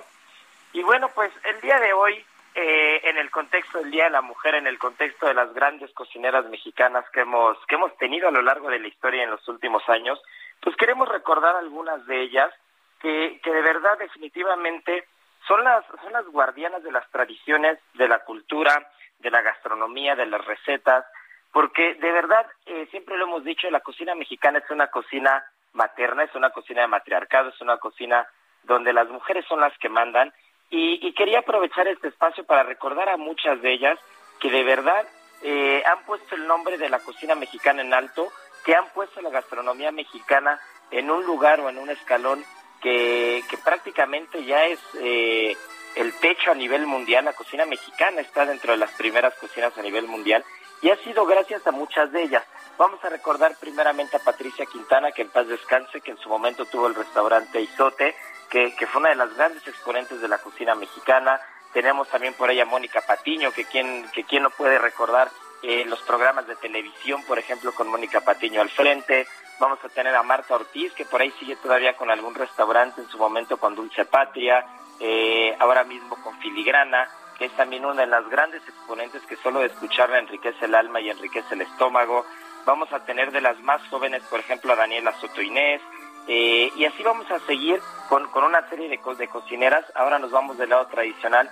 Abigail Mendoza, por ejemplo, eh, esa cocinera que, que siempre va a llevar las raíces mexicanas a otros lugares, que ha sido que ha sido invitada a muchos países a llevar la cocina tradicional, tradicional oaxaqueña, la cocina tradicional también michoacana, siempre ha estado presente en muchos otros festivales. Y bueno, pues agradecerle a todas ellas que, que definitivamente eh, pues están poniendo un grano de arena que más que un grano de arena parece eh, una piedra bastante pesada porque han sido los cimientos de la cocina mexicana y que sin ellas pues muchos de nosotros no tendríamos las bases, no tendríamos eh, toda, todo este feedback de la cocina como es y que, y, que apro- y, y aprovechar para también pedirles que, que lo sigan haciendo, ¿no? que las abuelas sigan transmitiendo esas recetas, que las madres sigan transmitiendo esas recetas porque no se pueden quedar ahí y, y la cocina es totalmente femenina, la cocina mexicana está hecha por manos de mujeres que, que han estado pendientes del metate, que han estado moliendo el maíz y que sin ellas que están haciendo los tamales cada febrero, que están siempre metidas a la cocina luchando y que sin ellas definitivamente pues no podríamos disfrutar de estas delicias. Un fuerte abrazo a todas ellas y siempre siempre vamos a tener presente lo que han hecho por la gastronomía. Gracias, chef. Muy buenos días. Muy buenos días. Son las 9 de la mañana con 51 minutos. A un resumen de la información más importante que se ha generado esta mañana desde Palacio Nacional. El presidente López Obrador aseguró que en México no van a subir los precios de los combustibles ni de la electricidad, a pesar de los desequilibrios en el mercado generados por la invasión de Rusia a Ucrania. Es importante que se tenga en México, que sepan todos los mexicanos, que no vamos a tener problemas de aumentos de precios en combustibles ni en energía eléctrica. A pesar de la invasión y de la guerra en Ucrania, nosotros no vamos a aumentar los precios de las gasolinas, del diésel, ni el precio de la luz, para que estemos tranquilos por eso. Desde luego se están eh, produciendo desequilibrios en el mercado de combustibles por algunas medidas que se están tomando. Bueno, por otro lado, el presidente denunció que él y otros funcionarios públicos, como el fiscal general de la República, Alejandro Gertz Manero, han sido blanco de ataques de espionaje. decididos a seguir en la senda del golpismo mediático. Entonces, es sacar información para eh, hacer escándalos con los medios. O sea, ¿eh? no, nosotros no podemos este, estar este, prohibiendo nada de eso. Este, prohibido prohibir, sí, sí, sí es ilegal, pero se van a sentir perseguidos. Ya ven cómo son de hipócritas. Les gusta tirar la piedra y esconder la mano. En este espacio radiofónico, Fabiola Alanís, titular de la Comisión Nacional para Prevenir y Erradicar la Violencia contra las Mujeres, reveló que todos los días la institución atiende de dos a tres muertes violentas de mujeres. Nosotros atendemos todos los días las muertes violentas de mujeres. Atendemos de dos a tres casos todos los días. Queremos prevenirlo, queremos llegar a tiempo, pero cuando ya ocurrió el hecho, nos damos cuenta que los agresores, la inmensa mayoría de los agresores forman parte del entorno más cercano de la víctima. Raúl Sapien, presidente del Consejo Nacional de Seguridad Privada, aclaró que la empresa encargada del resguardo del Estadio La Corregidora en Querétaro no está afiliada a este organismo. Definitivamente, primero, la nula comunicación y coordinación que hubo entre la Secretaría de Seguridad y Protección Ciudadana del Estado de Querétaro, hay que acotarlo claramente, y de la misma manera, escasos y pobres eh, protocolos bajo los cuales actuó esta empresa de seguridad privada, desafortunadamente. Eh, aclarar que la empresa que prestó estos servicios no forma parte de esta asociación. La justicia española abrió una investigación en contra de Rusia por violaciones graves del derecho internacional humanitario. Por otro lado, las autoridades alemanas abrieron una indagatoria por posibles crímenes de guerra cometidos por las fuerzas de Moscú en Ucrania. ¿Y qué crees, Guadalupe? Ya nos vamos, ¿verdad? Se acabó el tiempo rapidísimo. Pues buenos días a todos, que la pasen muy bien, estaremos atentos de las movilizaciones y aquí nos encontramos mañana. Hasta mañana, gracias de todo corazón. Nos crecieron alas a cada minuto de cada semana, nos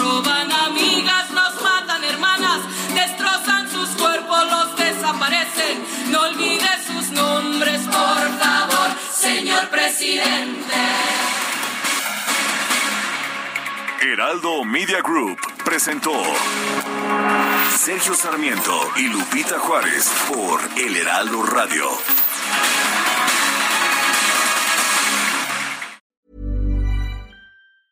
Tired of ads barging into your favorite news podcasts? Good news. Ad-free listening is available on Amazon Music for all the music plus top podcasts included with your Prime membership. Stay up to date on everything newsworthy by downloading the Amazon Music app for free or go to amazon.com slash news ad free. That's amazon.com slash news ad free to catch up on the latest episodes without the ads.